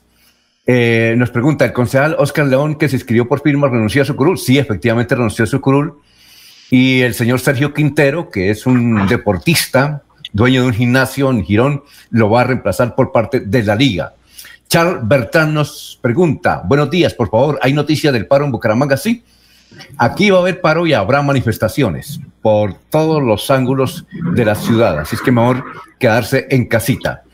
También nos envía don Álvaro Angarita al frente y destacamos aquí una mención que hacen a una persona que murió, un gran artista santanderiano que murió de COVID, que le decían el pato día Líbano, Ayer Germán González García hizo una simbiosis de su vida dedicada al arte y a la arquitectura. Es, eh, ahí escriben esto sobre, sobre el famoso Pato Liébano. Se llamaba José Fernando Liébano Alarcón. Dice Eterno Adiós. El ruido de los pinceles quedó en silencio y con ellos se apagó la voz de sus colores, con los que escribió una tras otra mágica y abstracta historia. Sus obras son de, las dimensiones de cada quien, porque solo en sus marcos hay espacio para las cifras. Lo demás quedará plasmado en la fantasía, su brillante fortaleza y la nuestra. El pato liébano partió hacia la eternidad y dejó una imborrable huella, colorida, mezclada de arte e imaginación insuperable, a la que rindió sus honores en la intimidad de su estudio bajo la complicidad del caballete, su más cercano amigo y leal cómplice de sueños. El pato siempre fue un hombre cuidadoso de su nobleza y humildad, las que dominó a la perfección hasta el final de su existencia. El maestro y arquitecto celebró considerables exposiciones individuales de sus obras que bien valieron, valieron los vinos para el brindis de sus aplaudidas inauguraciones en las galerías del Centro Colombo Americano, la Sociedad Colombiana de Arquitectos y unas cuantas salas donde sus pinturas plasmaron el alma de un soñador y poeta de pinceles y colores. Patico, descanse en paz. Son las 6 de la mañana, 22 minutos, 6 y 22. Vamos a escuchar a la gerente de Metrolínea, Emilsen, la doctora Emilsen Jaimes. Ella hizo una evaluación sobre los daños que hace dos días provocaron algunos manifestantes que iban hacia el norte de la Universidad Industrial, hacia el norte. Y nos menciona en qué condiciones queda, inclusive se muestra, hay un video donde muestran eh, los estragos de esta acción de los vándalos que iban hacia el norte. Eh, en 15 años duró, diré, 15 años duró construyéndose el portal del norte y casi en 15 minutos estuvieron a punto de destruirlo. Escuchemos a la autora Emilsen Jaimes. Desde el sistema de transporte masivo Metrolínea rechazamos los hechos ocurridos la noche del 10 de mayo en el norte de la ciudad de Bucaramanga, donde una manifestación que se venía realizando de manera pacífica terminó con hechos de vandalismo contra la infraestructura del portal del norte. Es importante resaltar que este portal se encuentra completamente nuevo, donde nos encontrábamos en el proceso eh, correspondiente para su entrada en operación. Los daños ocurridos en esta infraestructura, que en su balance se presentan con vidrios partidos, el incendio de la garita, donde se encuentra ubicado el guardia de seguridad, afectaciones en el cuarto de la red eléctrica, afectaciones en la red contra incendios, baños partidos, entre otros daños que nos encontramos cuantificando para su respectiva reparación. Estos daños sumados a los daños que se han ocasionado en las demás estaciones que hacen parte de la infraestructura del sistema requieren de recursos y de tiempo para su recuperación, lo cual afecta la prestación del servicio. Por lo que hacemos un llamado a las autoridades a identificar a los responsables de estos hechos para que asuman las consecuencias correspondientes. Sí, y tenemos que, don Laurencio, alguna oportunidad, a ver si tenemos en directo al señor comandante de la policía. No hemos tenido oportunidad de hablar con él, de entrevistarlo el, eh, es un coronel, un general, el comandante de la MEUC, de la Policía Metropolitana. Ahorita está encargado el coronel Luis Quintero, encargado, pero el general eh, Martín Gámez es el comandante general de la Policía Metropolitana de Bucaramanga. Nos gustaría eh, escucharlo, a ver qué planteamientos tiene, porque desde luego la policía ha sido acusada de desórdenes y a nivel mundial, no sé por qué si hay una campaña contra la policía, pero a nivel mundial, inclusive importantes cadenas como la CNN, eh, la CBS eh, y también Univision y otras cadenas de la televisión, sobre todo de Estados Unidos, están criticando demasiado, pero mucho, a la policía colombiana.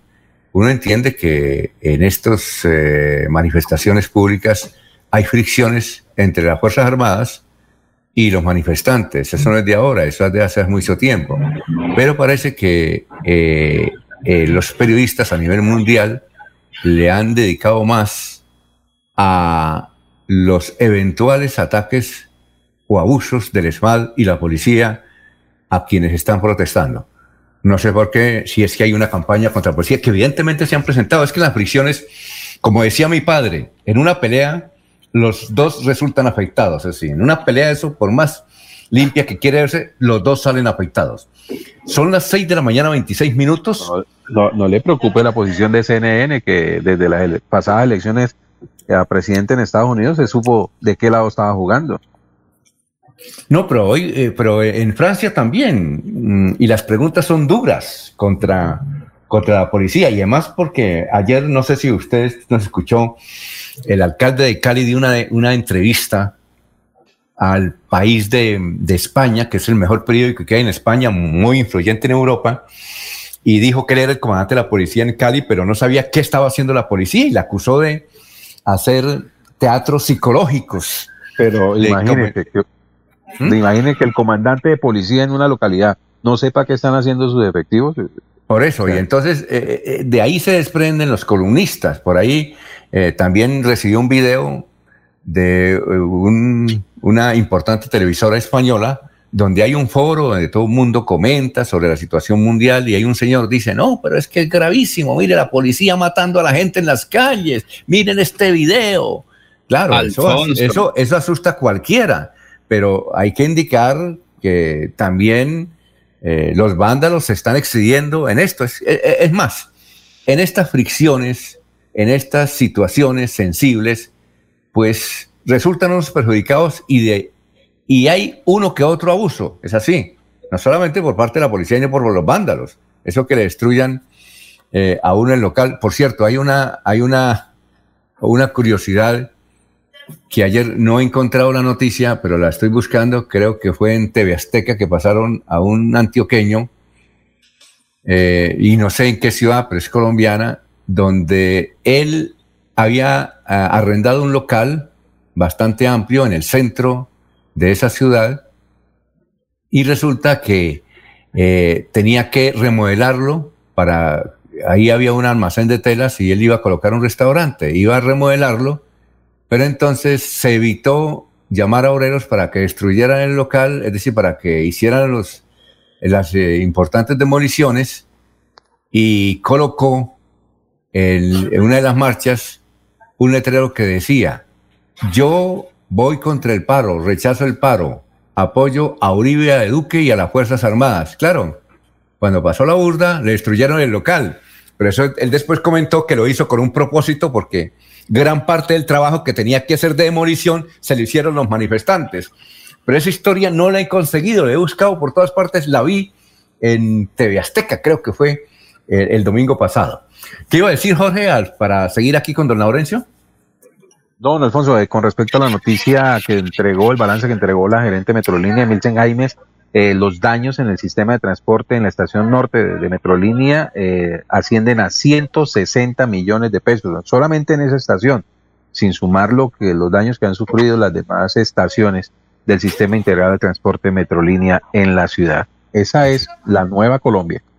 Sí, exactamente, 6, 6 y 29. Y para aquí nos están preguntando, ¿qué hacemos hoy? No, eh, yo pienso que la recomendación es que si no tiene que hacer algo urgente, a no ser que se vaya a vacunar porque es necesario que se vacune, pues se quede en casa por el día de hoy, porque marchas habrá.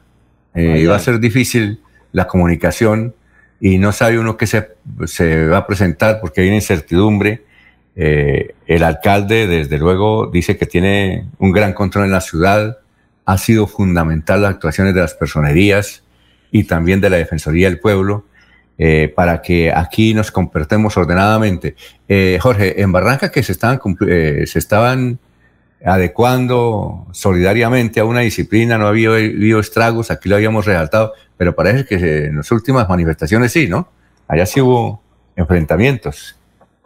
No tanto enfrentamientos, Alfonso, actos de vandalismo se han presentado por parte de, de personas que han aprovechado la jornada de protesta para eh, proceder a la destrucción de importantes eh, bienes públicos, entre ellos el Centro de Atención a Víctimas de Barranca Bermeja, como lo ya, ya lo habíamos dicho en una emisión de Últimas Noticias, era uno de los más completos y, mejor eh, diseñados del país en lo que tiene que ver con la atención a las víctimas del conflicto. Este inmueble fue prácticamente destruido en su infraestructura interna, saqueado, y, y creo que asciende a, un alto valor económico eh, los daños sufridos. Eh, pues ese es el resultado de los hechos que se enfrentaron en Barranca Bermeja.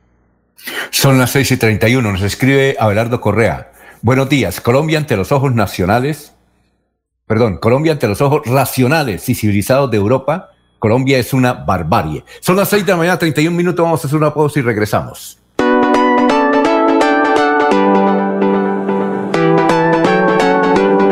Melodía, Melodía, Radio Sin Fronteras. Escúchenos en cualquier lugar del mundo. Melodíaenlínea.com es nuestra página web. Melodíaenlínea.com, señal para todo el mundo. Señal para todo el mundo. Radio sin límites, Radio sin fronteras. Radio Melodía, la que manda en sintonía.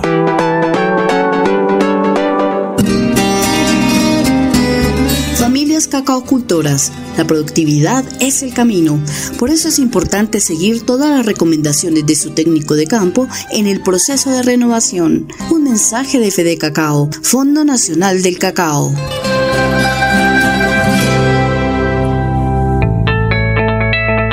Atención, ¿sufre de la próstata o los ovarios? El doctor Roberto Delgado, urólogo, homeópata y dermatólogo, le tiene la solución para la infección renal, la impotencia sexual, la presión arterial, el estrés, si no puede dormir y tiene dolor de cintura y en las piernas. Son tres medicamentos completamente naturales por el valor de 70 mil pesos para acabar con todas estas enfermedades. Consúltenos en la calle 14 2313, barrio San Francisco en Bucaramanga o llámenos al 634 8597 634 8597. La gente de nuestra región es amable, honesta, trabajadora, una raza pujante que siempre lleva una sonrisa en el corazón. Por ellos estamos comprometidos en cuidar el medio ambiente, en innovar, en renovar con tecnología, transmitiendo confianza en el manejo integral de residuos. Desde el corazón de Colombia, Veolia, renovando el mundo. Fuimos la primera ciudad del país en permitir la apertura del sector construcción, en aras de reactivar la economía y recuperar más puestos de trabajo. Bucaramanga es líder nacional en reactivación económica. Así logramos, por sexto mes consecutivo, reducir la tasa de desempleo del 14% y estar entre las tres ciudades del país con mejores índices de empleabilidad. Buenas decisiones, buenos resultados. Alcaldía de Bucaramanga. Gobernar es hacer. Atención. Abierta la primera convocatoria del 2021 para el subsidio de vivienda de interés social con Cajasan. Podrás tener las llaves de tu casa propia porque tú y tu familia merecen el hogar de tus sueños. Postúlate en www.cajasan.com. Vigilado Supersubsidio.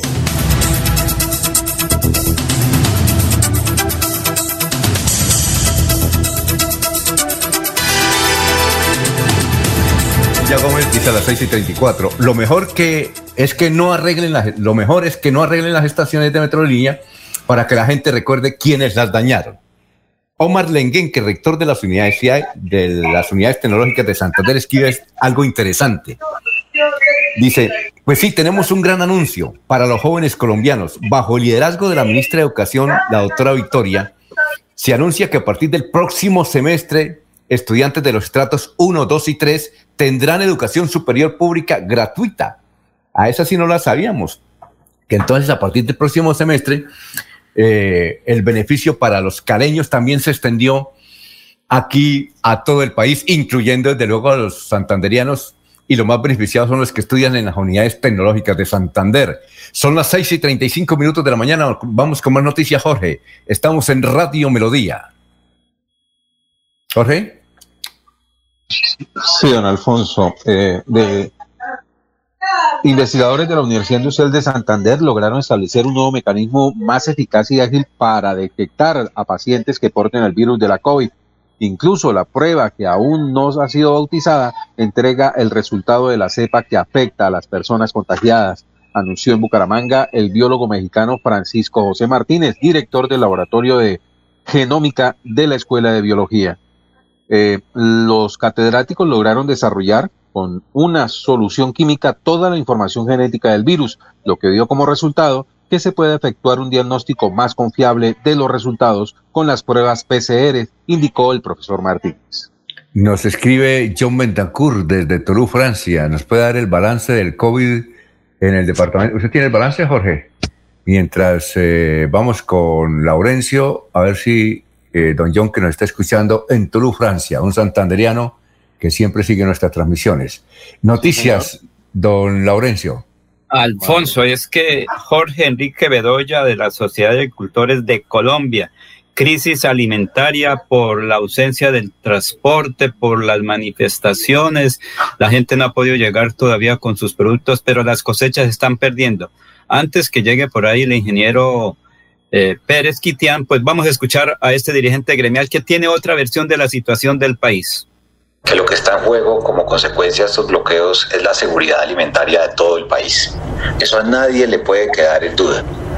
Dos, que los responsables del atentado que se está haciendo contra la seguridad alimentaria de 14 millones de hogares que tiene Colombia son quienes están detrás de los bloqueos y quienes están participando en los bloqueos.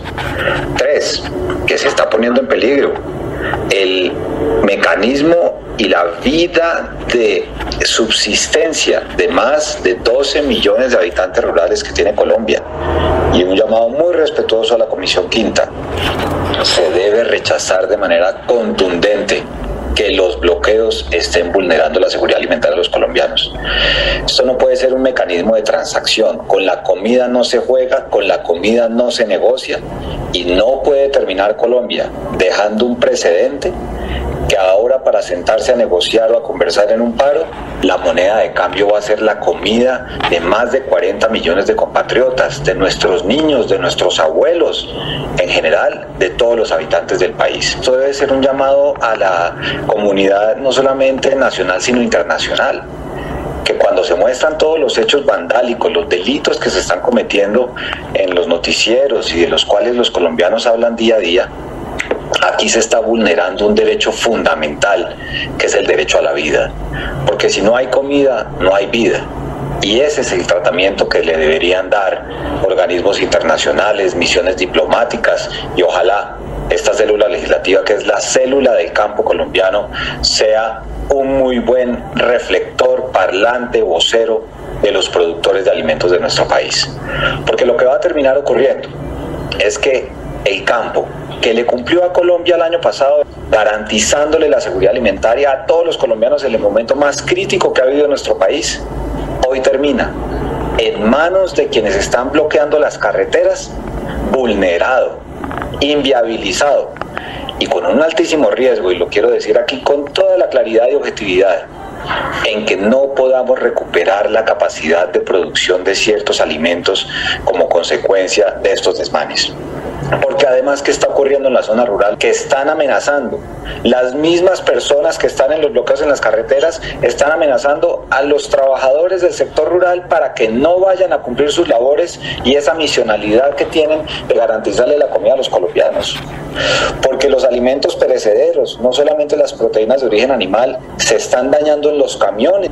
Y esto pueden llevar a una cosa que ustedes conocen muy bien, a una inviabilidad de productores, como ocurrió con muchos de nuestros productores de papa con la quiebra tan dramática que se presentó el año pasado por la reducción en el consumo. Yo aquí quiero dejar que esta comisión debería hacerle un llamado a los dirigentes del paro, al comando unitario del paro, para que dejen pasar los alimentos y obviamente todos los utensilios médicos y demás, porque esto es un tema de seguridad nacional. El sector agropecuario debe ser un tema de seguridad nacional. Dos, hacerle un llamado a las embajadas, a las Naciones Unidas, a la Cruz Roja, para que vean que aquí se está violando el derecho fundamental a la vida por la vía de vulnerar el derecho a la alimentación. Y por supuesto, a que la justicia aplique, porque no puede ser que esta inviabilidad que le están dando al sector quede totalmente en la impunidad.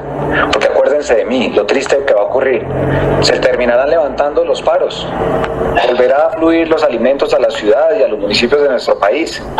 ¿Y quién va a responder? por las pérdidas económicas de los productores, sea el pequeño campesino o el gran productor, por la pérdida de empleo que se va a dar en el país con tanto esfuerzo que se genera. Y al final del día todo quedará en el olvido. Y eso es una situación muy dramática, porque en las imágenes ustedes lo han visto, nuestros productores de leche con la leche derramada, el saqueo que se están dando en los camiones con pollo vivo, las pérdidas que se están dando en los sectores de las frutas, dañándose los productos en las carreteras. Esto no tiene perdón de Dios, pero es un sentimiento generalizado del sector agropecuario que quienes están en las carreteras están jugando con la alimentación de los colombianos y eso debería ser castigado no solamente por toda la sociedad, sino también por la justicia colombiana y por supuesto en esta Comisión Quinta del Senado, que es la comisión constitucional que representa y que defiende los intereses de los habitantes de la ruralidad de nuestro país. Excúseme la franqueza, excúseme la claridad, pero esto hay que ponerle un límite, porque se está jugando y vulnerando la producción de alimentos en un país como Colombia. Muchas gracias por el espacio.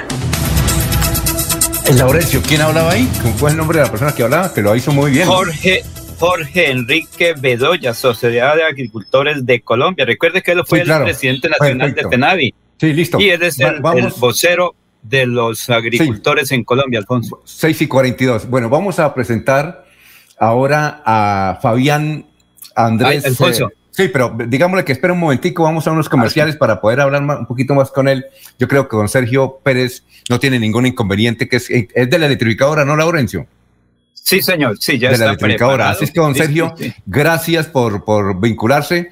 Eh, vamos eh, a hablar con él en un instante para aprovechar el momento. Es que tenemos a Sergio eh, Andrés Beltrán, es un muchacho que hace unos días desde su vereda ya, no sé si usted lo conoce, usted que tal, va tanto a Lebrija, don Laurencio, Sergio Andrés Beltrán, que él tiene, solamente tiene 20 años, es cultivador de piña, pero hace como 15 días envió un mensaje a todo el país sobre la crisis que están viviendo los agricultores, particularmente los piñeros, y eso pues mmm, tocó las fibras sensibles del país. ¿Usted lo conoce? Algo, Alfonso es sobrino oh, muy cercano a Ovidio Cadena, el vecino allá en la vereda La Guada de Lebrija, sí señor. Pues sí, Fabio Andrés Beltrán Cadena, exactamente, eh, tiene este anuncio sobre eh, otra noticia que es a nivel nacional, que está en todos los medios desde ayer, sobre que él organizó una piñatón. Una piñatón que se va a cumplir a las 11 de la mañana aquí en la Ciudad Real de Minas, concretamente en la calle Los Estudiantes. Vamos a verlos y escucharlo a Fabián, Fabián Andrés Beltrán Cadena.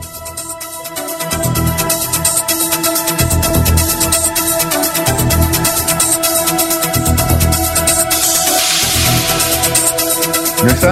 Bueno, en un instante entonces vamos a presentar primero eh, al ingeniero, a, él es de la electrificadora, ¿no? A Sergio Pérez. Sí, señor Sergio Fernando Pérez Quitián, quien está prácticamente ya listo ahí claro. en la empresa electrificadora de Santander. Alfonso, ¿por qué es que se es la segunda vez, es la, es la segunda vez que está con nosotros, ¿no, Sergio? Muy buenos días, sí, señor, así es. Segunda oportunidad. Ah, gracias. Muy bien. Entonces, Sergio, eh, gracias por estar con nosotros. ¿Cuál es el anuncio más importante que usted ha realizado? Ya son las 6 y 44 a través de Radio Melodía. Bueno, muchas gracias por la oportunidad, ¿no? Pues dar un parte de tranquilidad a toda la comunidad y a nuestros clientes por eh, la continuidad en la prestación del servicio de energía eléctrica. Eh, estamos en temporadas de lluvias que vienen desde marzo, están pronosticadas para que se terminen en junio. Y pues a pesar de esta difícil situación en algunos sectores y zonas de nuestra región, pues hemos venido atendiendo eh, sin mayor complicación estos daños que han ocasionado pues las lluvias y los fuertes vientos, las descargas atmosféricas. Este es pues nuestro principal mensaje que queremos dar a todos nuestros a nuestros clientes y que seguimos pues trabajando día y noche pues para garantizar la prestación del servicio como debe ser. Sergio, precisa. Siga, Alfonso, siga. Siga, Laurencio. Eh, ingeniero Sergio, precisamente dónde se han presentado dificultades por las temporadas de lluvia en Santander y qué han hecho. Bueno, nosotros hemos tenido mayor énfasis en lluvias, sobre todo aquí en el Magdalena Medio, lo que es Barranca Bermeja, Puerto Wilches, también algunos eventos acá cerca de Bucaramanga, específicamente en el municipio de Río Negro, y también algunos hechos puntuales al sur del departamento, específicamente en la zona de, de Vélez, de Landazuri. Eh, estos eventos pues han sido ocasionados o por fuertes lluvias o por estos eh, vientos fuertes que se presentan y que llevan a, caídas de árboles sobre la red, más, más, más, o menos, o en conclusión, en, es el común denominador lo que tenemos árboles sobre la red, y pues nosotros tenemos todo un plan eh, operativo para atender estos eventos. Contamos con más de 191 eh, móviles, que algunos son motolinieros, personas que están en moto, otros son camionetas que van con cuatro personas listos pues para eh, normalizar todos estos eventos y estar estratégicamente distribuidos en todos los municipios de nuestra zona de influencia, en los 92 municipios donde atendemos y prestamos el servicio de energía eléctrica. En, digamos, en términos generales, estos eventos han sido muy puntuales. Gracias a Dios no hemos tenido eventos mayores que hayan llevado pues a la salida de toda una subestación de potencia, no. Han sido eventos sobre ramales de circuitos de distribución y que han sido pues atendidos oportunamente, como les mencioné en un principio, por nuestro personal operativo y técnico en las regiones. Doctor Sergio Pérez, le voy a hacer esta pregunta, me la responde después. Mm, le voy a hacer una pregunta, no es para atemorizar a la gente, ni a usted, ni a nadie, pero para responderla después de estos mensajes. Estamos hablando con el doctor Sergio Pérez de la empresa electrificadora de Santander. Son las 6 y 47 minutos de la mañana, 6 y 47. Fuimos la primera ciudad del país en brindar facilidades para garantizar la reapertura del sector gastronómico en aras de reactivar el consumo y recuperar más empleos y puestos de trabajo. Bucaramanga es líder nacional en reactivación económica. Así logramos disminuir el desempleo del 23.1% en el momento más crítico de la pandemia al 14.2% en la actualidad. Buenas decisiones, buenos resultados. Alcaldía de Bucaramanga. Gobernar es hacer. Cuando pagas tus impuestos en Financiera como Ultrasan, ganas por partida doble. ¿Doble? ¡Claro! Estás al día con tus impuestos y tienes la posibilidad de ganarte uno de los grandes premios que tenemos para ti. Participar es muy fácil. Ven ya a Financiera como Ultrasan y paga tus impuestos. Tú puedes ser el próximo ganador. Abuelita, ¿me enseñas a tejer? Ay, tesoro, desde que me apareció artrosis y artritis, no volví a tejer. Mire, abuelita, te llevaré a IPS Cines, donde sé que tratarán tu artrosis y artritis. En mayo, bono de 50 mil pesos para consulta a mamá. IPS Cines, especialistas en medicina biológica. En Bucaramanga, citas 643-6868, 643-6868. Vigilados para salud. Queremos que disfrutes de un servicio de energía confiable y de calidad. Por eso trabajamos en el mantenimiento de la infraestructura eléctrica, para que estés informado oportunamente de las fechas y horarios de las suspensiones del servicio de energía. Síguenos en nuestras redes sociales arroba esa grupo EPN o consulta toda la información en www.esa.com.co. ESA Grupo EPN, Vigilado Superservicios. En el Banco Agrario te ayudamos a evitar ser víctima del fraude. Nunca te solicitaremos tu información financiera por teléfono, correo electrónico o mensaje de texto. Y te recomendamos cambiar tus contraseñas periódicamente y no compartirlas con nadie. Cualquier incidente, repórtalo a través de la línea nacional Contacto Banco Agrario 018 91 5000. Banco Agrario de Colombia. Vigilado Superintendencia Financiera de Colombia.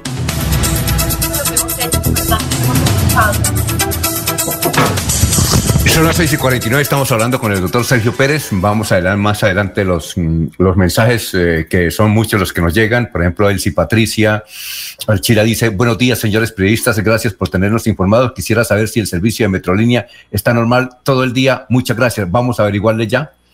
Eh, Gustavo Villamizar, buenos días a la mesa de trabajo. Si los organizadores del paro exigen que no haya fuerza pública en las calles, en las marchas, entonces ellos deben asumir la responsabilidad si llegan a causar daños durante la marcha. Janet Rueda Talero, muy buenos días. Bueno, doctor Sergio, eh, la pregunta es la siguiente.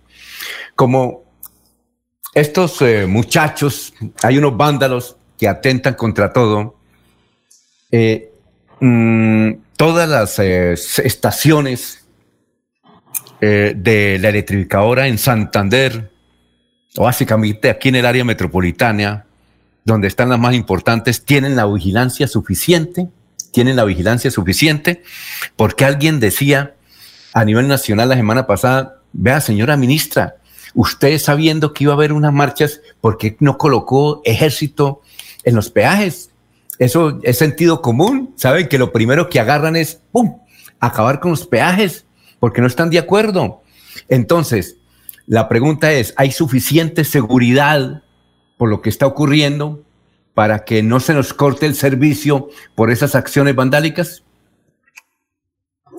Bueno, señor Alfonso, buena pregunta. Nosotros tenemos en Electrificadora de Santander un esquema de seguridad privada, pues digamos que eh, previamente muy bien identificada, planeada, organizada para que de manera pues estratégica eh, se tenga un sistema eh, de seguridad oportuno y suficiente para salvaguardar la infraestructura eléctrica.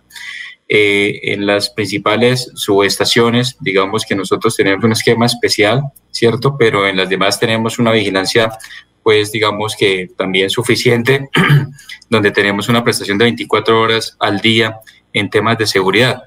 en estos hechos que vive el país en los últimos, en las últimas semanas, el último mes tal vez, pues eh, a nuestra infraestructura no se ha presentado ninguna alteración, ningún atentado, solamente tuvimos un evento eh, en la subestación Canellos, que queda en el municipio de Girón, toda vez que cuando los manifestantes se dirigían o marchaban por esta avenida Canellos, algunos de ellos pues retiraron nuestro aviso metálico que tenemos en la entrada. Eh, entendemos que para utilizarlo como escudo en sus choques contra el SMAT, eh, también pues lanzaron piedras contra la garita de vigilancia y partieron algunos vidrios. Eh, ese es, digamos, el único evento, gracias a Dios, que hemos tenido sobre nuestra infraestructura, ¿sí? De, en, lo, en lo demás, pues no hemos tenido ninguna afectación, pero la respuesta es sí tenemos un esquema de seguridad privada, pues en todas las 76 subestaciones que nosotros tenemos, no en todas pues tendremos vigilancia las 24 horas porque son subestaciones pequeñas que digamos que no nos alcanza pues o no nos da para la seguridad de esta infraestructura, pero sí tenemos un esquema que salvaguarda eh, nuestra infraestructura, además de contar con un sistema de monitoreo en línea, tenemos un centro de monitoreo en la empresa donde vigilamos todas las, las 120 centros de trabajo que tenemos con cámaras y con domos y tenemos un sistema articulado con la Policía Nacional para alertarlos ante cualquier eh, situación o condición que pueda poner en riesgo nuestra infraestructura. Eh, doctor Sergio, ah, eh, Jorge, ¿tiene alguna inquietud, Jorge? Que está también con nosotros compartiendo aquí la mesa de trabajo, pero, pero, mientras viene Jorge, también tenemos otra pregunta. El hecho de esta pandemia, que va a cumplir ya 15 meses, pues la gente se dedicó a utilizar los medios electrónicos y al utilizar los medios electrónicos y al estar más en casa, ¿ya? Por ejemplo, eh, hace más de, hace dos años, nosotros estábamos era, trabajando en Radio Melodía, y abríamos era la nevera de Radio Melodía, utilizamos eh, la luz de Radio Melodía. Ahora todo, la mayoría está en casa trabajando, produciendo, porque la pandemia nos obligó a eso. Pues desde luego se va a elevar el consumo. ¿Se ha elevado, usted tiene la proporción de cuánto se ha elevado el consumo de energía en Santander durante esos últimos 15 meses? Don Alfonso, pasa algo con el tema de, de la demanda de energía eléctrica. Nosotros como operador de red hemos tenido una disminución si lo vemos de manera general, pues todo el paquete de, demanda de energía eléctrica en la zona de influencia.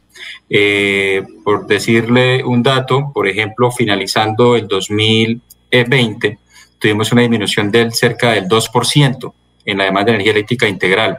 Claramente, ¿qué pasa allí por dentro? Pues que el sector residencial se ha, se ha visto un incremento, claro, digamos por lo que usted acaba de mencionar, ya estamos en casa trabajando, estudiando y eso lleva pues a mayor consumo del servicio de energía eléctrica. Sin embargo, en el sector industrial y comercial la disminución ha sido muy, muy importante y esto digamos que ha jalonado y ha llevado pues que en términos eh, generales y en conclusión pues se tenga una disminución eh, en la demanda frente a lo que veníamos manejando antes de la, de la pandemia. Pero sí, claramente los estratos del 1 al 6, pues en todos los casos se ha visto un incremento, pues unos más marcados que en otros, por ejemplo, estratos 2, 3 y 4 más marcados que en los demás, pero sí se ha visto un incremento y por el sector comercial e industrial, pues una disminución en el consumo, pues también por el tema de la recesión económica y el impacto que ha generado la pandemia en esos sectores.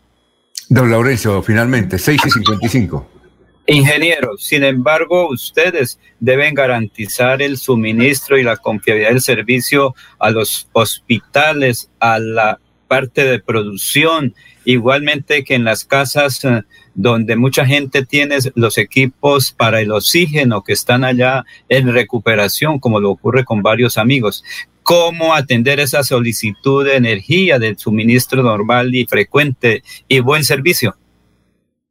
Sí, Laurencio, nosotros para el sistema de salud tenemos un, esquema especial. Nosotros tenemos monitoreado y pues inventariado todos los, los clientes asociados al sector salud, así como aquellos clientes oxígeno dependientes que necesitan el servicio de energía eléctrica para su, su, digamos, su calidad de vida y pues para garantizar las condiciones de salud dada pues su necesidad. Entonces allí tenemos un esquema especial.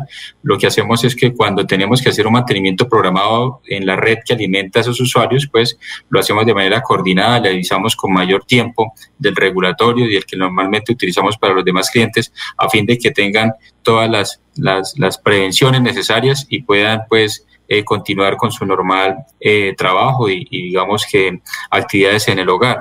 Las clínicas, por ejemplo, por normatividad también deben contar con un sistema de respaldo ¿sí? Normalmente tienen pues una planta de emergencia y demás, pues ellos entonces se abastecen de combustible para ese periodo donde no van a tener servicio por un mantenimiento programado. Y ya cuando tenemos eventos no programados o fallas en la red, lo que hacemos es atender de manera prioritaria a esos clientes ya le digo, pues tenemos inventariado dónde están, a qué red está asociada y pues de esta manera podemos llegar oportunamente a normalizar el servicio. Muy bien, doctor eh, Sergio Pérez, muchas gracias por haber estado aquí en Radio Melodía. Lo estaremos eh, invitando cada vez que haya necesidad para que haya orientación, orientación a todos los usuarios, que son muchos. ¿Cuántos usuarios tiene la electrificadora? ¿Como unos 500 mil? 860 mil aproximadamente, don Alfonso. María, muy bien. Eh, ingeniero, bueno, muchas gracias, ingeniero. Muy amable, muy gentil, muy agradable su conversación aquí con Radio Melodía. Que pase un buen día. Bueno, gracias a ustedes por el espacio. Muy amables. Saludos. Muy, bien. Hasta luego. 6, y 57. Eh, mm, Chailo Guzmán dice, buenos días, una pregunta, ¿será que puedo ir al centro comercial? Yo le diría lo siguiente, si el centro comercial queda eh, por ahí cerca, hágalo pero lo, ideal es que no, no vengan al centro, en es decir, no vengan al centro si tienen que venir, si es urgente, pues obviamente tomar todas las precauciones, pero eso aplácelo sí para mañana o para pasado mañana. Eh, sí, uno, los que viene pie cuesta, pues mm, moverse mm, caminando, si los centros comerciales quedan por ahí cerquita, sí pueden ir. Lo, que pasa es que debe ir con eh, la cédula que termine hoy es 12, mm, desde luego debe terminar entonces en par para que lo dejen entrar. Ya tenemos a Fabián a Fabián Beltrán Cadena, que hace un llamado para la piñatón que se va a cumplir hoy en eh, la calle de los estudiantes. Escuchemos a Fabián. Muy buenos días, mi nombre es Andrés Beltrán Cadena. Eh, soy un joven agricultor que tal vez muchos ya me vieron en el video que me realizaron ayer donde habló mi corazón. Bueno, hoy estoy contento porque voy a poder vender una parte de mi cosecha este miércoles 12 de mayo en la calle Los Estudiantes. Hey muchachos, me quiero hacerles la invitación para que vayan y me apoyen con tan solo dos mil pesitos para comprar una piña, que son dos años de trabajo que me esforcé para poder tener un recurso de ello.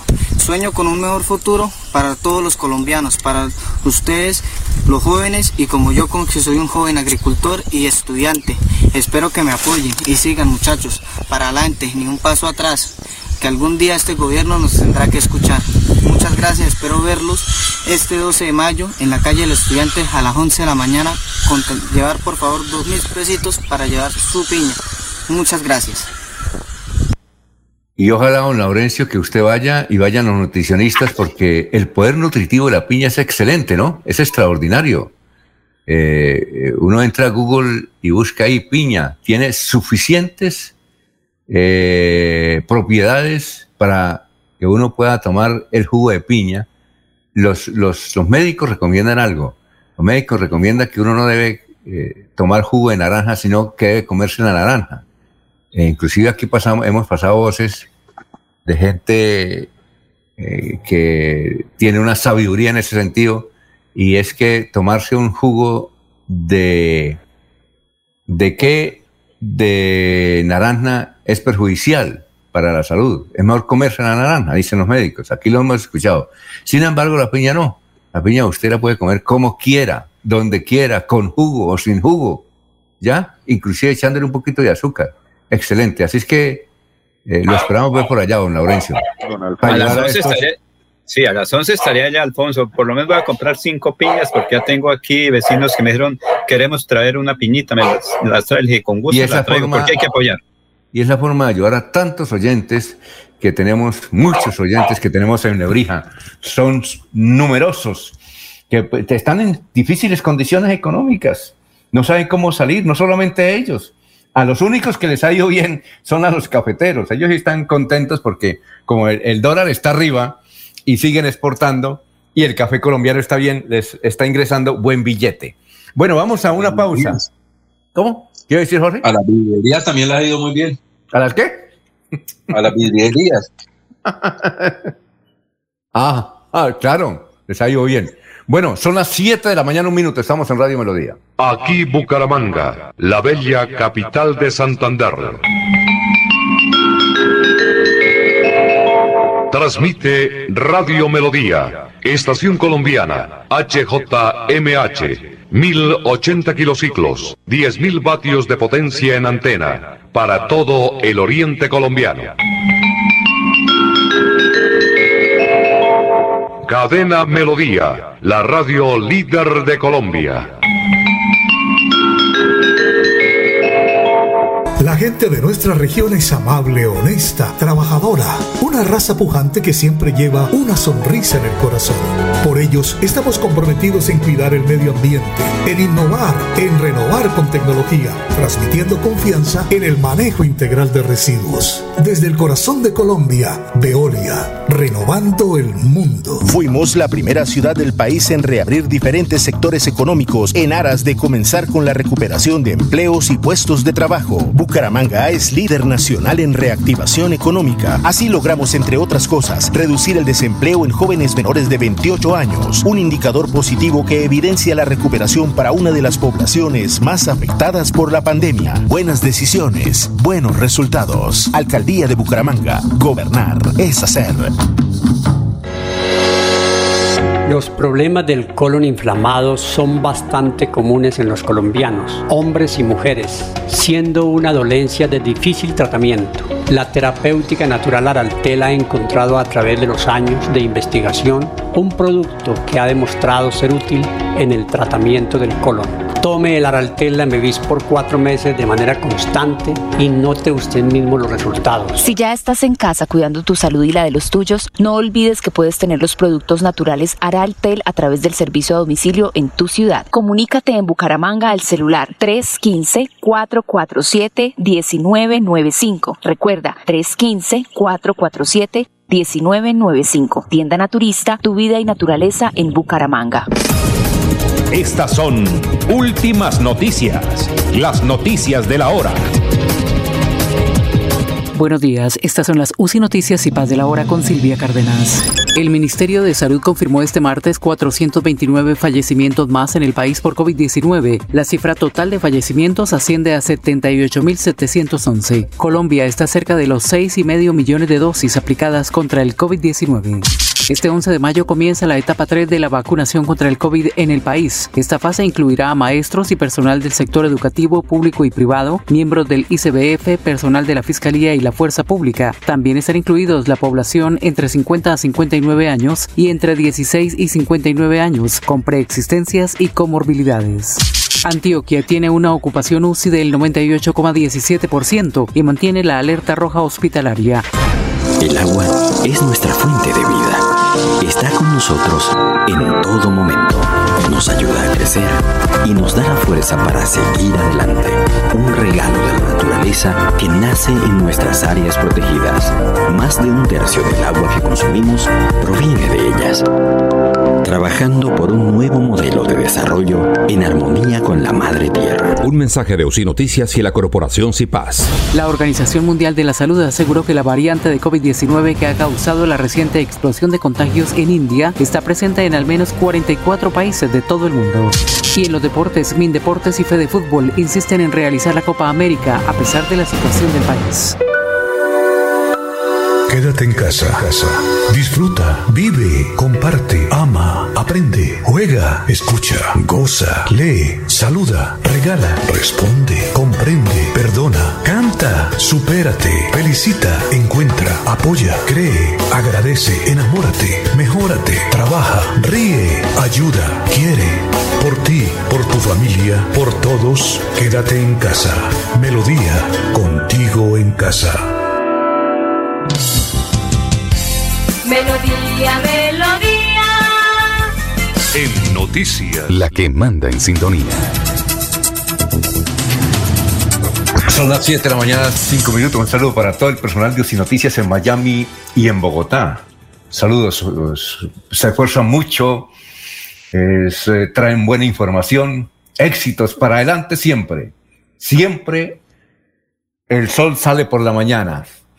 Saludamos a Silvia en la ciudad de Bogotá. A propósito de la información de Silvia Cárdenas, nos dice que eh, hay 7 millones, perdón, 6 millones de vacunados en Colombia. Chile, por ejemplo, lleva 7 millones de vacunados. Casi les alcanzamos. Lo que pasa es que mm, Chile es un país más pequeño, mucho más pequeño que Colombia. Aquí hay 50 millones de habitantes. Bueno, son las 7 de la mañana, 6 minutos. Eh, Noticias a esta hora, Jorge, lo escuchamos. Estamos en Radio Melodía, pero antes Orlando qué nos dice. ¿Tiene información de las vías departamentales en el momento bloqueo? No, en este momento no hay bloqueos, en este momento, pero si, por ejemplo, si usted se va para Sanil, puede que llegue mm, sin problemas a Curití. ¿Qué tal que en un momento a otro le queden allá o ahí cerca del peaje? Es, que ese es el, lío. Si usted viaja de aquí a Bogotá, en este momento no hay bloqueo, hay gente a un lado y lado de la vía, pero se puede presentar en cualquier momento y así con las otras vías. Lo que ocurre particularmente hoy en el día del paro. Son las 7 de la mañana, 7 minutos. Don Jorge, lo escuchamos. Don Alfonso, la Contraloría dio a conocer un nuevo reporte del proceso de vacunación en el país donde se evidenció un nuevo número de personas coladas que no están priorizadas dentro de las fases que actualmente se están ejecutando. Son 1.372 personas menores de 60 años de edad que no trabajan en el sector salud ni son docentes. Santander no es ajeno a la situación y en el departamento eh, es el segundo con más casos en el país, 206 colados. La Contraloría encontró también que al cruzar la base de datos en Santander hay dos personas fallecidas que aparecen reportadas en el Pine Web, eh, la principal base de datos del Plan Nacional de Vacunación, como inmunizadas. La alerta del ente de control también está en el corredor fronterizo, en donde se aplican los biológicos sin priorización.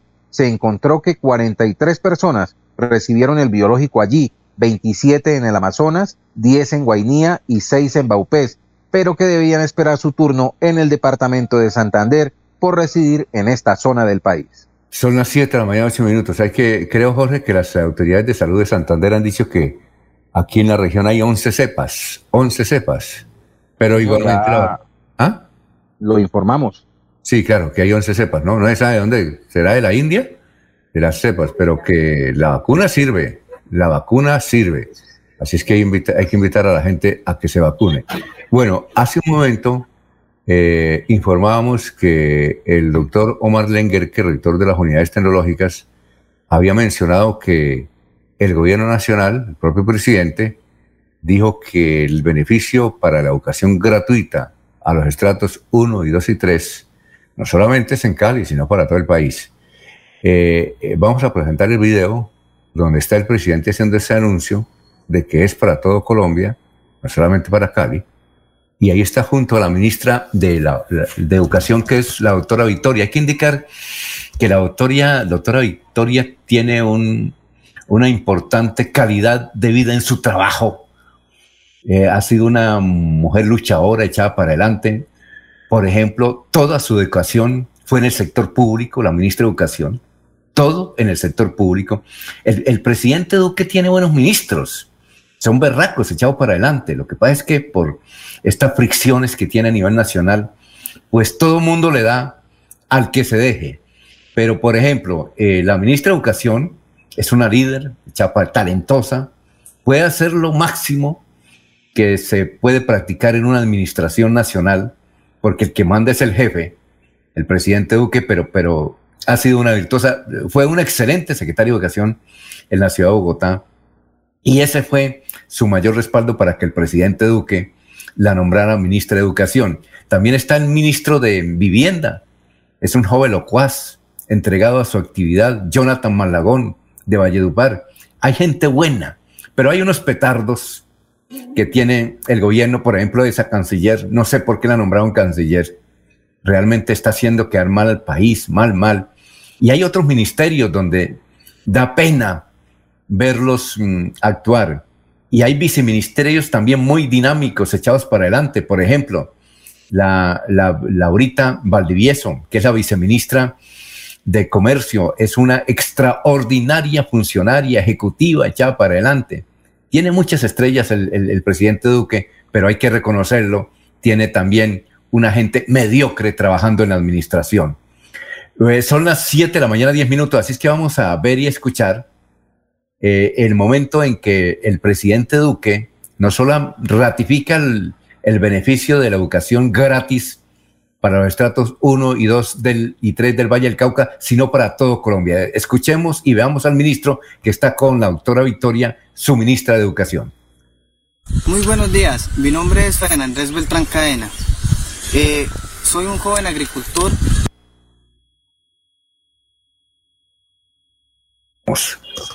Ese es el del gran Fabián. Vamos a ver si... Eh, mientras tanto, eh, mientras llegan, vamos a leer aquí mensajes de los oyentes de Radio Melodía. Eh, Lucrecia dice, todo tranquilo por aquí en la región entre Zapatoca y el municipio de Girón. Siempre hay mucha expectativa, los escuchamos todos los días. Ah, muchas gracias, muy amable, doña Lucrecia, muy gentil.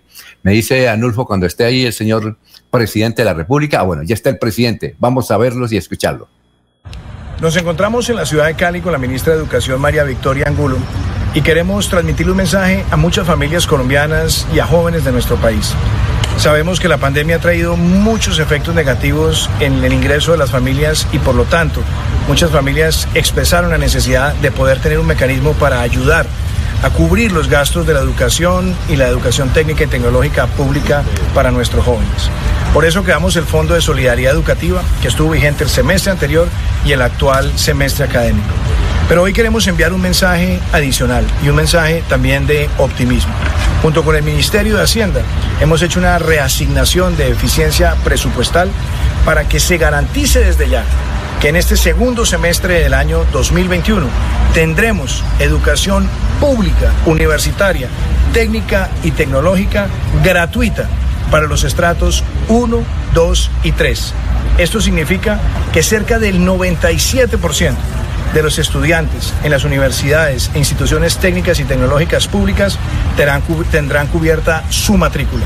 ¿Qué significa esto en política educativa, ministro? Presidente, es un mensaje muy importante para los estudiantes, para las familias y para todos los colombianos. Usted contaba lo que hemos hecho, pero también hemos escuchado y nos damos cuenta de la inminencia de darles una respuesta ahorita para el semestre que viene, de decirles que por primera vez va a ser gratuita en universidades y, como usted decía, instituciones técnicas y tecnológicas, estratos 1, 2 y 3 y también, presidente, yo quiero resaltar cómo vamos a tener que seguir trabajando. Y ha sido su mandato y la escucha de los distintos grupos, cómo hacemos una política de Estado para que esto sea una real oportunidad para los jóvenes en el país. Y que se convierta en una política pública. Por eso esto será muy importante en la construcción de un pacto por la juventud y también escuchando a distintos sectores de nuestro país. De esa manera construimos también un pilar fundamental de equidad en Colombia. Muy bien, entonces está eh, confirmado lo que nos ha escrito o lo que ha escrito hoy el doctor Omar Lenguerque, rector de las unidades tecnológicas de Santander, que el asunto es para eh, todo el mundo en Colombia a partir del segundo semestre. Está clarito. Y él está eh, hablando a los jóvenes colombianos y a los padres de familia de Colombia. Bien, eh, antes de ir con... sígame, Jorge, antes de ir con, con Soel Caballero, ¿qué nos quería decir?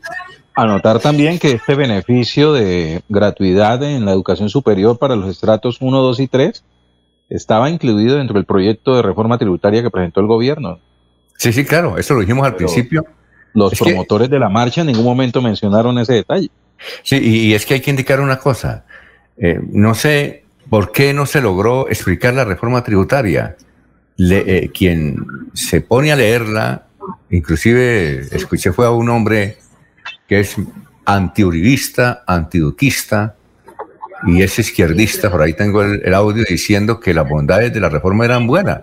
La verdad es que eh, no se supo presentar, no se supo presentar y eh, inclusive uno, no, es que estoy contra la reforma tributaria. ¿Por qué? No, porque todo el mundo dice que eso es mala, dicen que eso es mala. Ahí le faltó tino, no sé, al gobierno de saber la no la Alfonso. No la supo correspondía al gobierno entonces? ¿Solamente al gobierno? No sé, no la supo haberla leído no, no, la supo socializar. Hay que ser, porque, por ejemplo, a mí me mandan eh, documentos, yo nunca los leo, es que llaman más no, no los leo, así hay una noticia, porque me da mamera. Y entonces a uno mm, escucha, ah, es mala, entonces como es mala, entonces, pero el gobierno no la supo, ahí sí fue culpa del gobierno, no supo socializar esa reforma tributaria. Iba a decir, don Lorenzo, antes de irnos para Barranca. Es que no fue el momento adecuado para presentarla. Primero, por la pandemia, porque la economía está en el piso. Dos, no se presentó adecuadamente por el gobierno nacional. Tres fueron los bonos Carrasquillo, lo que incidieron mucho en eso para la presentación. El ministro Carrasquillo no era la persona indicada para presentar cuando se estaba buscando dinero y mucha gente hablaba de corrupción.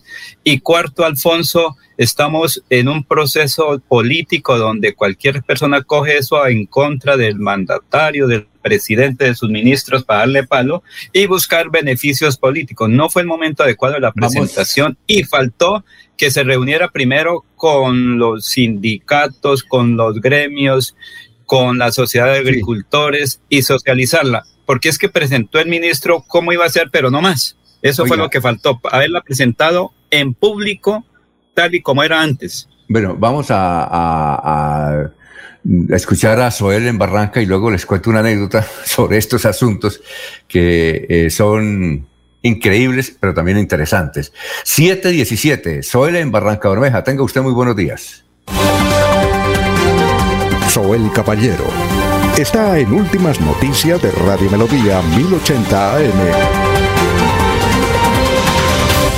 Buenos días, Alfonso, para usted, para los compañeros, igualmente para todos los oyentes. Ayer se declaró para Barranca Bermeja la alerta roja hospitalaria, luego de registrarse una altísima ocupación de camas UCI en el distrito que llegó al 80%. En este momento solamente hay 17 camas disponibles UCI. Por otra parte, el Ministerio de Salud y la Protección Social dio a conocer que este martes 11 de mayo se notificaron 33 casos positivos nuevos de COVID-19, 17 mujeres, 16 hombres. Se notificaron 30 personas que lograron recuperarse de la enfermedad dos personas fallecidas, dos hombres de 63 y 75 años. Las estadísticas actualizadas del COVID en Barranca Bermeja están de la siguiente manera. Casos confirmados 15.400, personas totalmente recuperadas 14.497, personas recuperándose en casa bajo vigilancia médica 322, un total de 31 personas hospitalizadas, 63 pacientes en unidad de cuidados intensivos UCI, 487 personas fallecidas, casos activos en el distrito 416. Finalmente, hoy se anuncia una nueva jornada de paro de movilizaciones en Barranca Bermeja. Las movilizaciones eh, se concentrarán en eh, el As de Copas, Obras Públicas, el Boston y el sector del retén. Estas jornadas hacen parte del paro nacional que ya completa dos semanas en el país. Noticias con las que amanece el distrito. Continúen compañeros en estudios en últimas noticias de Melodía 1080 AM. Fuimos la primera ciudad del país en poner en funcionamiento el aeropuerto local en aras de reactivar la economía al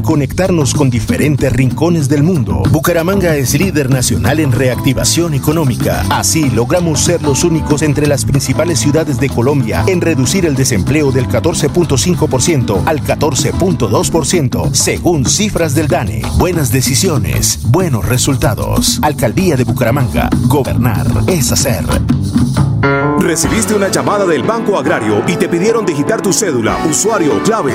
Cuidado, es un fraude. El Banco Agrario nunca te pedirá esta información. Si te llega a pasar, repórtalo a través de la línea nacional Contacto Banco Agrario 018 Banco Agrario de Colombia. Vigilado Superintendencia Financiera de Colombia. Hay más noticias. Muchas noticias, muchas noticias en Melodía 1080 AM. Enrique Ordóñez Montañés está en Últimas Noticias de Radio Melodía 1080 AM.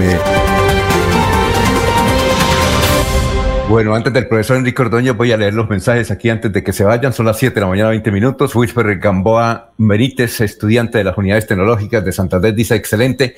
Lino Mosquera dice, en educación gratuita en universidades muchos no cumplen porque exigen requisitos que no pueden cumplir ya se ha vivido esta experiencia. Por ejemplo, el promedio de materias debía ser el 4 y que el puntaje del CISBEN deben ser menos de 30 puntos.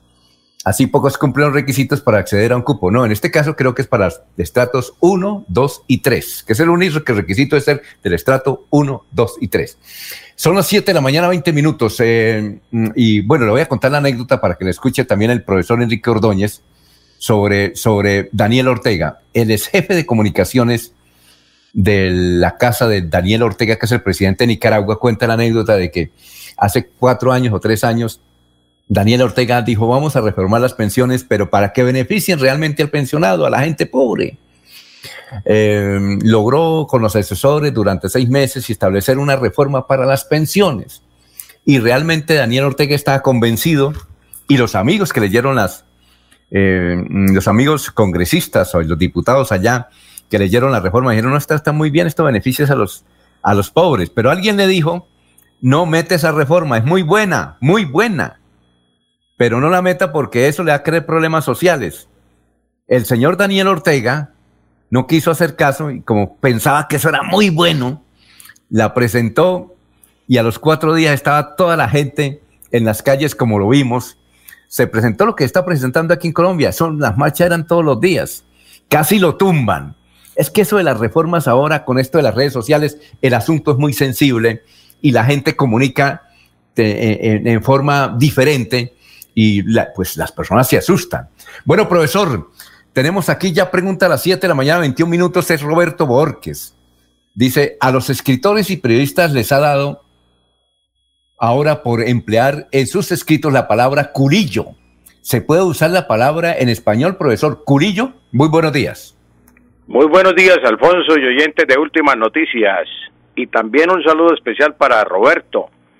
Roberto, la palabra culillo en España la emplean siempre como un diminutivo de la palabra culo, que no, allá no es vulgar decir culo, eh, es normal. Entonces el diminutivo de culo es culillo. Pero resulta que en Colombia, en Ecuador, en Venezuela, en Guatemala, en, en toda Centroamérica, allá los señores de Nicaragua, con la medida dictada por Ortega, les dio también culillo, porque allá se utiliza mucho en, eh, en Centroamérica y en todos los países de Centroamérica la palabra culillo, ella no dice miedo, sino culillo. Entonces se emplea con el sentido de miedo, de temor, mm, de perturba, perturbación. Eso lo, allá la utilizan en el sentido de miedo. Su uso aquí en Colombia pues hace ya más de 50 años que la venimos utilizando, eso no es de, de ahora últimamente. Y los escritores y los periodistas la utilizan porque saben, los que saben que la palabra aparece en el diccionario culillo, la utilizan.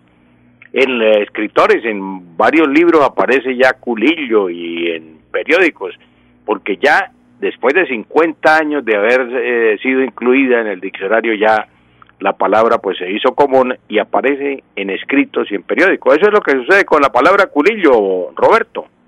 Profesor, eh, nos acaba de escribir aquí Brandon Ospina desde Guatemala. Dice, trabajo aquí en Emisoras Unidas. Eh, nunca se les ocurre aquí en Guatemala decir la palabra coger, que es una grosería enorme. Coger es una grosería enorme. En cambio, culiar sí se acepta y es de buen recibo. ¿Cómo le parece, profesor? Eh, nos escribe Ospina. el oyente guatemalteco es cierto, Alfonso, es que nomás aquí en la costa. Mire, le cuento también esta anécdota, Alfonso. Cuando yo escribía las notas en el periódico Vanguardia Liberal, una vez traté el verbo coger, eh, hice una anotación sobre el verbo coger. Y llegué, una vez eh, llegué a, la, a cambiar la batería del carro, donde un señor Gerardo Ardila, que no es Gerardo Ardila el dirigente y profesor, sino otro Gerardo Ardila homónimo que hoy eh, estaba hasta hace algunos días en el refugio de Albeiro. Él tenía el, taller de baterías ahí en la calle 50 con entre carreras 17 y 17B, 17A y 17B en el Parque de la Concordia, ahí en ese sector. Y entonces llegó y me dijo, profesor, esta semana usted trata en el periódico lo del verbo coger y a mí me parece que le faltó algo porque el verbo coger significa hacer el acto sexual y eso es muy común en la costa. Primero, a mí me llamó la atención que uno escribe pensando que solo escribe para personas intelectuales y mire, un señor que tenía el taller de baterías me leía en el periódico y, y me comentó sobre eso y pues él leía mucho. Eh, Gerardo Ardila, un saludo para Gerardo Ardila si nos escucha todavía ya en, en el refugio de Albeiro Vargas. Muy bien. Eh, con el verbo coger también, que... Así. Ah, que nos dice Brandon desde eh, Guatemala, muchas gracias. Y para toda la gente de Emisoras Unidas allá en Guatemala. Bien, Alejandro Peña dice, ¿se puede decir hubo un impasse ante la junta directiva y el gerente? ¿Es correcto, profesor, esa palabrita impasse? Eh, Alejandro, se puede, pero no se debe utilizar y no se debe utilizar porque existen en español más de cinco palabras que la reemplazan. Usted puede decir en lugar de impasse, puede decir escollo. Hubo un escollo entre la junta directiva, hubo un atasco, hubo una dificultad, hubo un inconveniente, hubo también puede decir un obstáculo, puede decir eh, una crisis eh, o puede decir un atolladero mm, aún más, puede decir un incidente, un callejón sin salida entre el gerente y la junta directiva, un punto muerto que no se pudo solucionar, como muchas veces se presenta en esta situación que estamos viviendo, puntos muertos donde no tienen salida, no se puede ni para adelante ni para atrás. Entonces, eh, sí existe, eh, sí, eh, pues la palabra impasse existe, pero no se debe utilizar porque existen muchas en español que la reemplazan.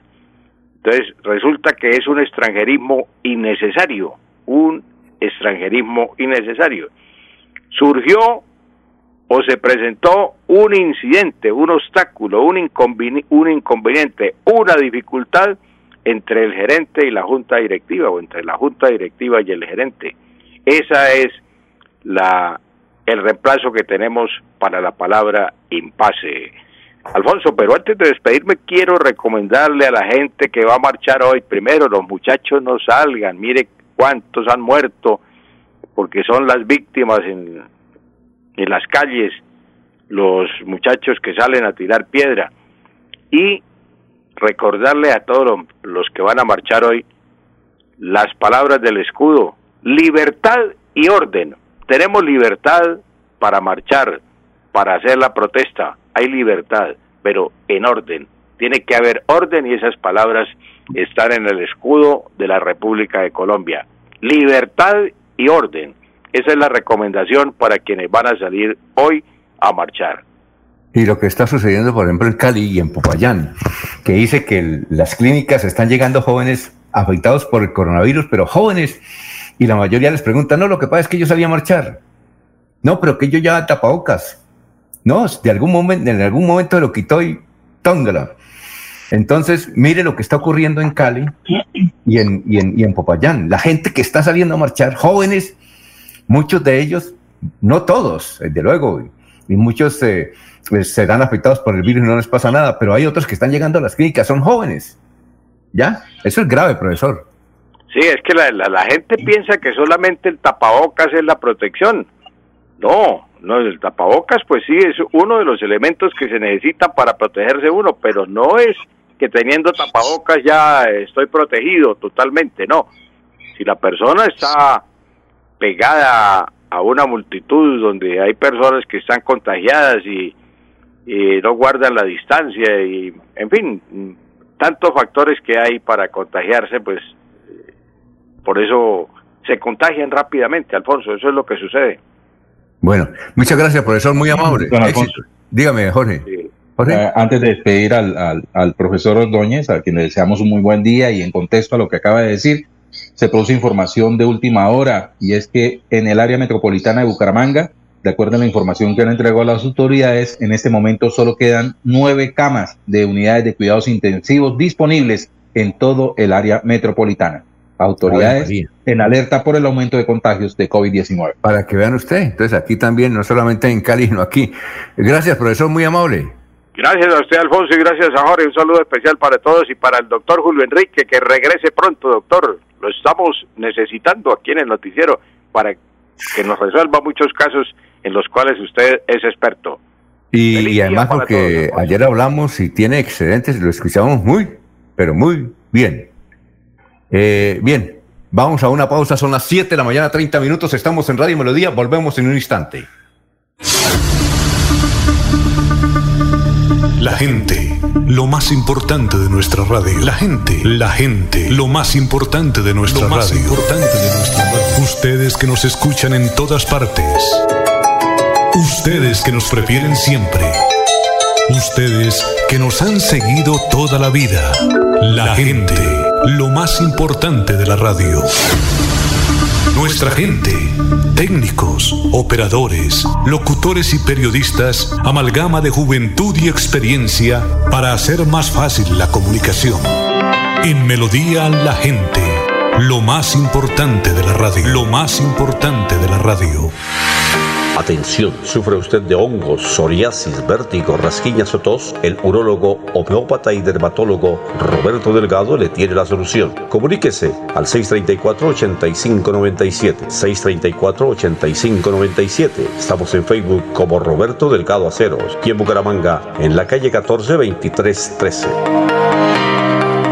Fuimos la primera ciudad del país en poner en funcionamiento el aeropuerto local, en aras de reactivar la economía al conectarnos con diferentes rincones del mundo. Bucaramanga es líder nacional en reactivación económica. Así logramos ser los únicos entre las principales ciudades de Colombia en reducir el desempleo del 14.5% al 14.2%, según cifras del DANE. Buenas decisiones, buenos resultados. Alcaldía de Bucaramanga. Gobernar es hacer. Cuando pienses en amor, pasión, piensa en mí, Damiana. Pide ahora mismo tu tableta de Damiana para que disfrutes al máximo de una relación sexual con toda la energía, vitalidad y que te permita durar el tiempo que tú quieras. Damiana, pídela a domicilio en Bioalterna 643-6636 o al celular 321-441-6668. Bioalterna, calle 55 3117, Barrio Antiguo Campestre, Bucaramanga.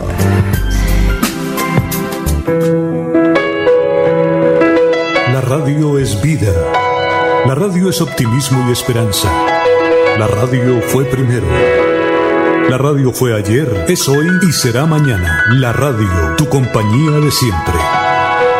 Somos la radio, somos la radio. Y hoy como siempre, entramos en tu casa porque somos parte de tu familia en esta lucha por la vida. Con Radio Melodía y últimas noticias, quédate en casa.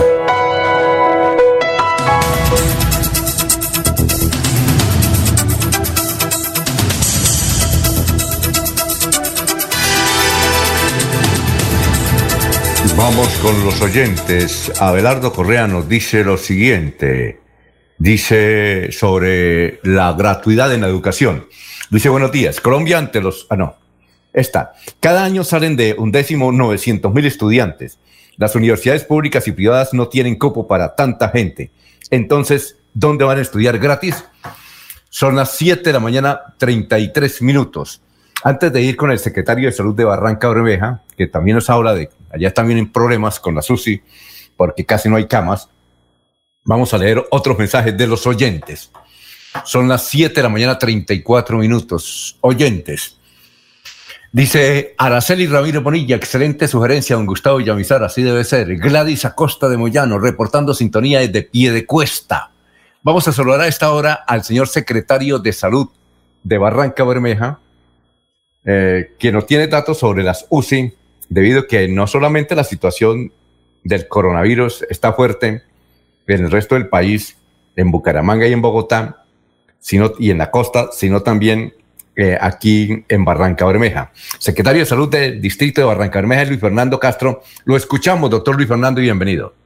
Es importante informar a la comunidad de Barranca Bermeja que con motivo del incremento que ha venido teniendo la ciudad en el número de pacientes sintomáticos respiratorios graves, en este momento hemos pasado de alerta naranja a alerta roja ante la alta ocupación de nuestras unidades de cuidado intensivo, que en este momento arrojan un indicador del 86% de ocupación. Nos quedan 11 camas disponibles para atención de pacientes respiratorios graves y por eso estamos pidiendo a la comunidad de Barranca Bermeja tomar conciencia del autocuidado. En este momento y en donde estamos ya entrando en una fase crítica del pico de la pandemia, es cuando más tenemos que cuidarnos. El llamado a toda la comunidad es autocuidarse y que mantengamos el cumplimiento estricto de todos los protocolos de bioseguridad. Reiteramos y seguimos desde la alcaldía distrital llamando a la comunidad de Barrancarmeja con 60 años cumplidos y más para que haga parte del Plan Nacional de Vacunación contra el COVID-19. Las vacunas, cualquiera, no importa la marca, todas salvan vidas y tenemos que aprovechar. En este momento tenemos suficientes dosis para inmunizar una población importante, más de 5 mil dosis están en, este momento disponibles y tenemos que en este momento tan crítico de la pandemia en Barranca Bermeja avanzar con el Plan Nacional de Vacunación. Son las 7.36, muchas gracias al secretario de Salud de Barranca Bermeja. Bueno, vamos con los oyentes. Gracias por escucharnos. Eh, Gladys Acosta, reportando sintonías de pie y cuesta. Francisco Pinel, buenos días. Angustiante cifra del 97% de ocupación de camas UCI en el área metropolitana. Buenas decisiones, excelentes resultados. Bueno, Jorge, le pedimos a los jóvenes que por favor cuídense mucho si van a marchar hoy, porque el virus está dejando muchas personas en las clínicas y a otros se los está llevando. 7.37 minutos. También nos escriben desde Pereira y nos dicen un santanderiano, William Mantilla.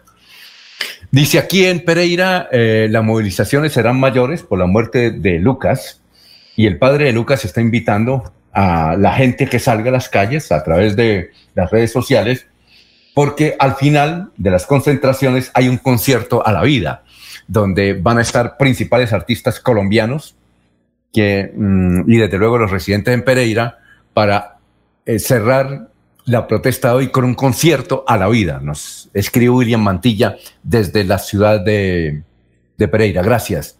Bueno, don Laurencio, lo escuchamos. Son las 7 de la mañana, 37 minutos, su invitado.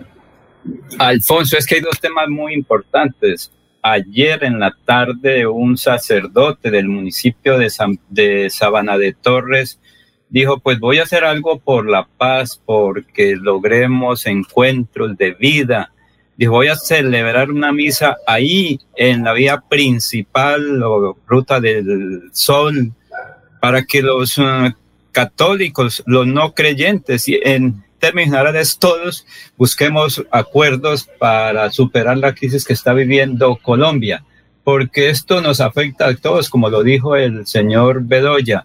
Los campesinos están con los productos allá perdidos y la situación es preocupante. Es el padre de Frame Vega Gaona, quien está en Sabana de Torres. Creo que está listo que nos explique por qué esa misa en la ruta del sol, en la vía principal en Sabana de Torres.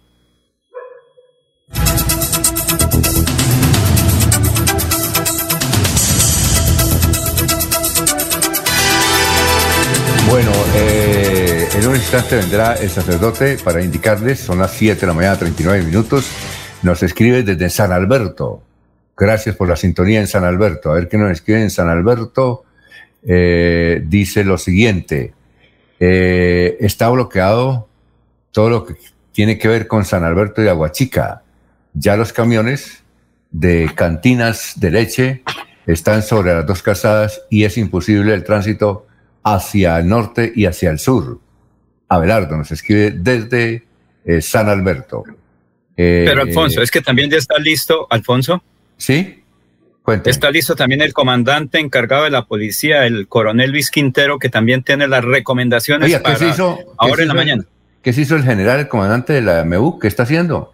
¿Está enfermo? Él está ahí, no, creo que no. Lo que ocurre es que como el otro es de la policía Bucaramanga, digamos es el comandante de policía Bucaramanga y su comandante de la policía metropolitana, entonces tiene que, como todo esto tiene que ver con Bucaramanga, entonces hay una persona especializada. Pero, pero acuérdese que antes el general, el otro, el que había aquí, que está ahora en Cali, era el que más salía, el general comandante de la policía de el área metropolitana. Pero ahora yo pensé que era que eh, tenía algún inconveniente. Pues la verdad no sé exactamente, pero ah, ahorita el que habla es el coronel Luis Quintero. Precisamente aquí está sobre las recomendaciones ahora en la mañana y cómo están preparados para atender las marchas. Pero un dato adicional, Alfonso, es que ahorita en media hora se reúnen comerciantes, eh, dirigentes eh, gremiales con la policía y les entregan un detalle ahí frente a la provincia donde se va a iniciar la marcha. Escuchemos al coronel Quintero dirigentes gremiales. De Bucaramanga y cómo se alistan hoy las autoridades en monitoreo constante para estas jornadas de, manifestaciones. Bueno, nosotros nos hemos preparado minuciosamente para atender toda esta gran responsabilidad que enmarca el control de las ciudades, el orden de las ciudades. En el área metropolitana de Bucaramanga estamos monitoreando permanentemente todo lo que ocurre. Tenemos un acompañamiento de nuestras autoridades administrativas, del señor gobernador, de los señores alcaldes, y todo el personal está en total disposición, ya concentrado en los diferentes sitios con una preparación y un seguimiento de las autoridades correspondientes, en este caso la Defensoría, la Personería, revisando todos nuestros elementos del servicio. Por supuesto, con una instrucción en el respeto a los derechos humanos y una actuación ejemplar por parte de nuestros policías cuando así corresponde. ¿No se ha utilizado el SMAT? Eh, ¿Con qué fin? Nosotros, eh, nuestro grupo antidisturbios lo utilizamos cuando sea estrictamente necesario. Lo hemos utilizado en algunas ocasiones para restablecer el derecho que en ese momento se encuentra vulnerado. Como hemos observado, hay personas que utilizando o amparados en, la protesta pacífica, utilizan hechos de vandalismo, como ha ocurrido hacia la vía a Cúcuta, hacia la vía al mar, en algunos aspectos también en los municipios del área metropolitana internamente, destruyendo algunas instalaciones de comercio, especialmente eh, lo que hace parte del, sistema bancario y el transporte público que también ha sido vandalizado. Pero ha sido mínima la intervención y lo hemos hecho con el acompañamiento de todas el Ministerio Público y las autoridades correspondientes han dado también su apoyo a la, a la policía porque ya nos toca como policías tomar decisiones y restablecer el orden.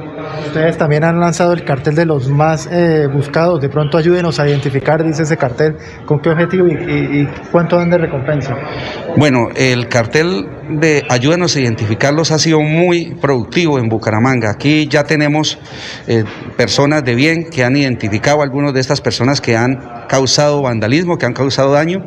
Eh, esto nos ha permitido ya hacer unas identificaciones. Estamos trabajando conjuntamente con nuestra Fiscalía para poder reunir todo ese acervo probatorio y poder llevar ante la justicia y que respondan por los daños que le han causado a diferentes eh, partes del, sistema del transporte público especialmente y el sistema bancario. Y ya por último, hoy un grupo de ciudadanos le va a rendir un homenaje, un reconocimiento al SMAT. Eh, ¿Qué opinión tiene usted al respecto? Bueno, acá la empresa privada los ciudadanos en varios sectores de la ciudad que están ya cansados de los desmanes que realizan estas personas han sido muy solidarios. No es solamente, digamos, acá lo que planeamos. A lo largo de todos estos días de protesta hemos recibido voces de apoyo, hemos recibido el, el, apoyo con hidratación a nuestros policías, como lo pudimos observar en el CAI Café Madrid y en el CAI Villamil en Girón. La comunidad rodeó a la policía, impidió que las personas destruyeran o dañaran estas instalaciones. Hoy particularmente los comerciantes que les ha tocado vivir en carne propia en el sector de la Puerta del Sol, en la parte céntrica de la ciudad también y en el sector de Provenza, se han unido a estas actividades y van a, entregar a nuestros policías una voz de aliento e igualmente eh, haciéndose partícipe con un refrigerio y un almuerzo que le van a entregar a los policías que el día de hoy están atendiendo las diferentes actividades que se tienen programadas por quienes eh, están, salen en este momento a marchar. Gracias. Muy bien. Alfonso, 7 de la mañana 44, 7 de la mañana 44 minutos. ¿Qué me decía? Un dato adicional es que el general eh, Martín Gámez eh, se encuentra en un centro asistencial. Él está en, en vacaciones, pero eh, al comenzar sus vacaciones fue afectado por el COVID y se encuentra hospitalizado. Ya está en recuperación, pero él está en vacaciones. Ese es el dato que me dan desde una fuente creíble, que él está pues hospitalizado y en vacaciones. Ah, muy bien. Mm, eh, también nos escribe aquí Alberto el Negro Gómez. Dice, un saludo desde la distancia a ese abogado al, eh, Carlos Alfaro Fonseca, que fue mi compañero y ahora está triunfando y no pasa el teléfono. Chumín escribe, varios dirigentes del Comité Nacional del Paro, algunos tienen pensiones superiores a los 10 millones y otros son accionistas de grandes empresas. También algo en Santander. Eh, son las 7 de la mañana, 45 minutos. Vamos a hacer una pausa y regresamos con más noticias. Fuimos la primera ciudad del país en permitir la apertura del sector construcción, en aras de reactivar la economía y recuperar más puestos de trabajo. Bucaramanga es líder nacional en reactivación económica. Así logramos, por sexto mes consecutivo, reducir la tasa de desempleo del 14% y estar entre las tres ciudades del país con mejores índices de empleabilidad. Buenas decisiones, buenos resultados. Alcaldía de Bucaramanga. Gobernar es hacer. Continuamos con las últimas noticias en Radio Melodía. Radio Melodía, la que manda en sintonía.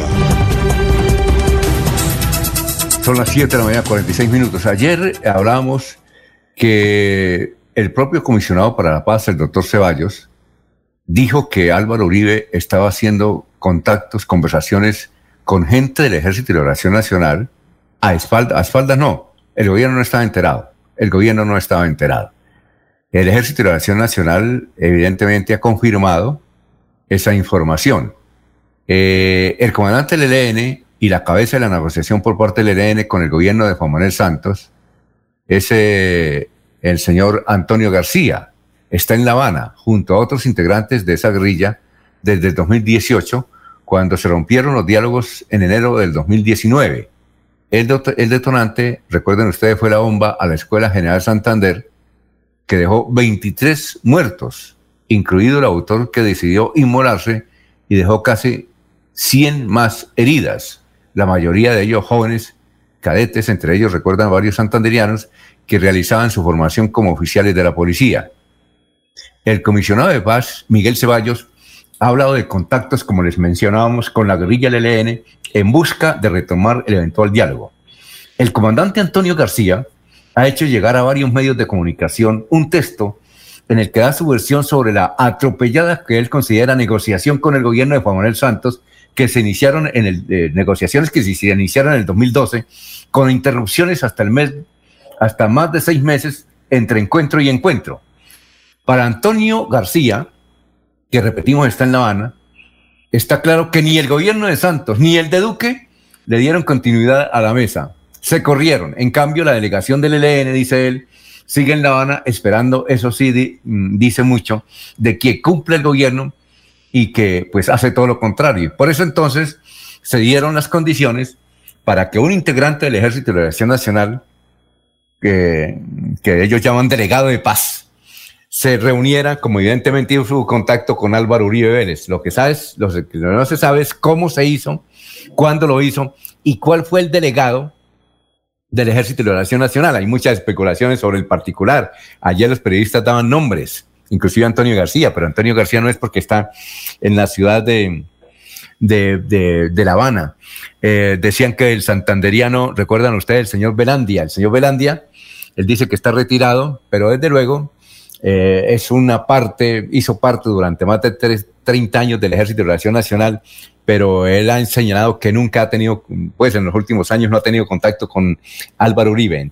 Se siguen especulaciones pues especulación. Lo sí es que quieren saber si hay alguna indisposición por parte del presidente Duque con Álvaro Uribe, que se reúne con eh, un integrante de un grupo guerrillero y no le comenta. Son las 7:49. Bueno, Laurencio, ¿a quién es el que tiene invitado usted?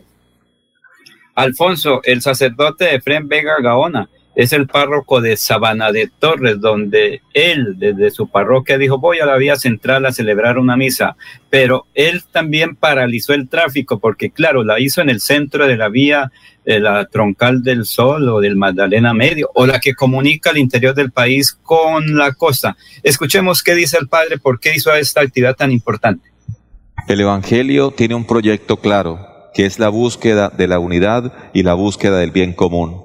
Todas estas manifestaciones y todos estos acontecimientos no, es más que las consecuencias de muchas situaciones que se han dejado pasar. Por eso hay un grito unánime en búsqueda de la justicia, el celebrar los sagrados misterios en medio de la vía, donde participan transportadores, donde participan gremios, donde participan los jóvenes, donde participan los líderes de las protestas, pues no es más que buscar esa unidad y que todos aportemos, que todos sumemos para la búsqueda del bienestar de todos. Ahora es necesario el diálogo, es necesario que el gobierno de turno que las organizaciones, que los gremios, que aquellos que tienen poder y autoridad puedan tener la voluntad de buscar soluciones a la situación en la que nos encontramos. Le pedimos al Señor que prontamente nos dé esa solución que tanto necesitamos y que nos conceda la paz tan anhelada, una paz duradera, una paz estable, una paz verdadera. Muy bien, son las 7:51 minutos. Los oyentes nos escriben. Eladio, Eladio dice, aquí en San Gil todo está normal, pero hay mucha tensión. Ninsen González, eso, eh, mandémoslo meter preso, pero no, sabe a quién hay que meter preso. Bueno, y Ecopetrol nos menciona que están estafando a la gente con falsos empleos. Dice, Ecopetrol advierte sobre falsas convocatorias de empleo a nombre de la empresa. Y vamos a leer eh, una parte de ese comunicado porque no tenemos mucho tiempo, pero dice el comunicado de Ecopetrol, debido a las constantes denuncias de personas que aseguran haber sido víctimas de estafas utilizando el nombre de Ecopetrol con falsas convocatorias laborales a cambio de consignaciones en dinero que, según los embaucadores, tiene como fin el pago de cursos y otros requisitos para ingresar al sector petrolero, la compañía entregó una serie de recomendaciones en el día de hoy, 12 de mayo, para que los santanderianos tengan en cuenta. Dice, por ningún motivo debe pagar o hacer consignaciones bancarias por una supuesta capacitación, examen o inscripción para un proceso de selección. Desconfíe de personas que dicen ser trabajadores de Ecopetrol o aliados y prometen facilitar el proceso de vinculación. No siga procesos de selección que aparecen en perfiles de redes sociales no oficiales de la compañía o empresas contratistas. Evite responder chats por WhatsApp no entregue sus datos personales o documentos de identidad a personas inescrupulosas, actúe con mayor precaución. Preste atención y verifique cuando le escriban desde, qué correos electrónicos personales o informales lo están haciendo. Arroba ecopetrol.com.co es el único dominio corporativo. Ecopetrol.com.co es el único dominio corporativo. Recuerde que algunos se quieren hacer pasar por Ecopetrol, pero no lo son. Eh, nos han mencionado que se han cometido en Bucaramanga y Barranca Bermeja y San Gil muchas estafas precisamente de personas que dicen que están ofreciendo empleos eh, a cambio de consignaciones. Las consignaciones son, van entre 80 y 450 mil pesos de acuerdo al supuesto cargo que les van a dar. Así es que ya ahí está. Tenemos otros comunicados acá que nos envían de las centrales obreras eh, anunciando que eh, deben ir en orden y que ojalá salgan todos a protestar porque la causa no solamente de los obreros, sino de, todo Colombia. Bueno, Laurencio, la de irnos, son las 7 de la mañana, 53 minutos, estamos en Radio Melodía. Dos cosas importantes. Hay normalidad en, en San Gil, luego ayer de una explosión de un tanque que estaban de un, cilindro, de un cilindro de gas, creo que es, ¿no? Sí, señor, sí. Eh, grande y dos personas resultaron afectadas, ya está recibiendo atención, seis motos, dos vehículos y una empresa cercana fueron afectados. Y a las 11 de la mañana, recordemos, hay que apoyar a la gente productora de piña, particularmente de Lebrija. Allí estaremos eh, como miembros de Últimas Noticias acompañando y comprando piñas a las 11 para apoyar de verdad al campesino, Alfonso. También hay un comunicado aquí de campesinos que nos llegan desde Santa Bárbara.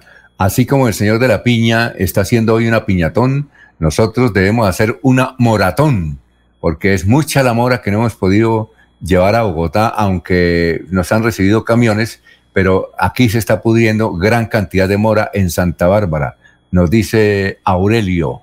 Gracias Aurelio por escucharnos. Eh, bien, mm, nos quedan otras cositas, pero será mañana. Gracias, sigan en sintonía de Radio Melodía, Melodía 1080M melodíaenlínea.com. Adiós.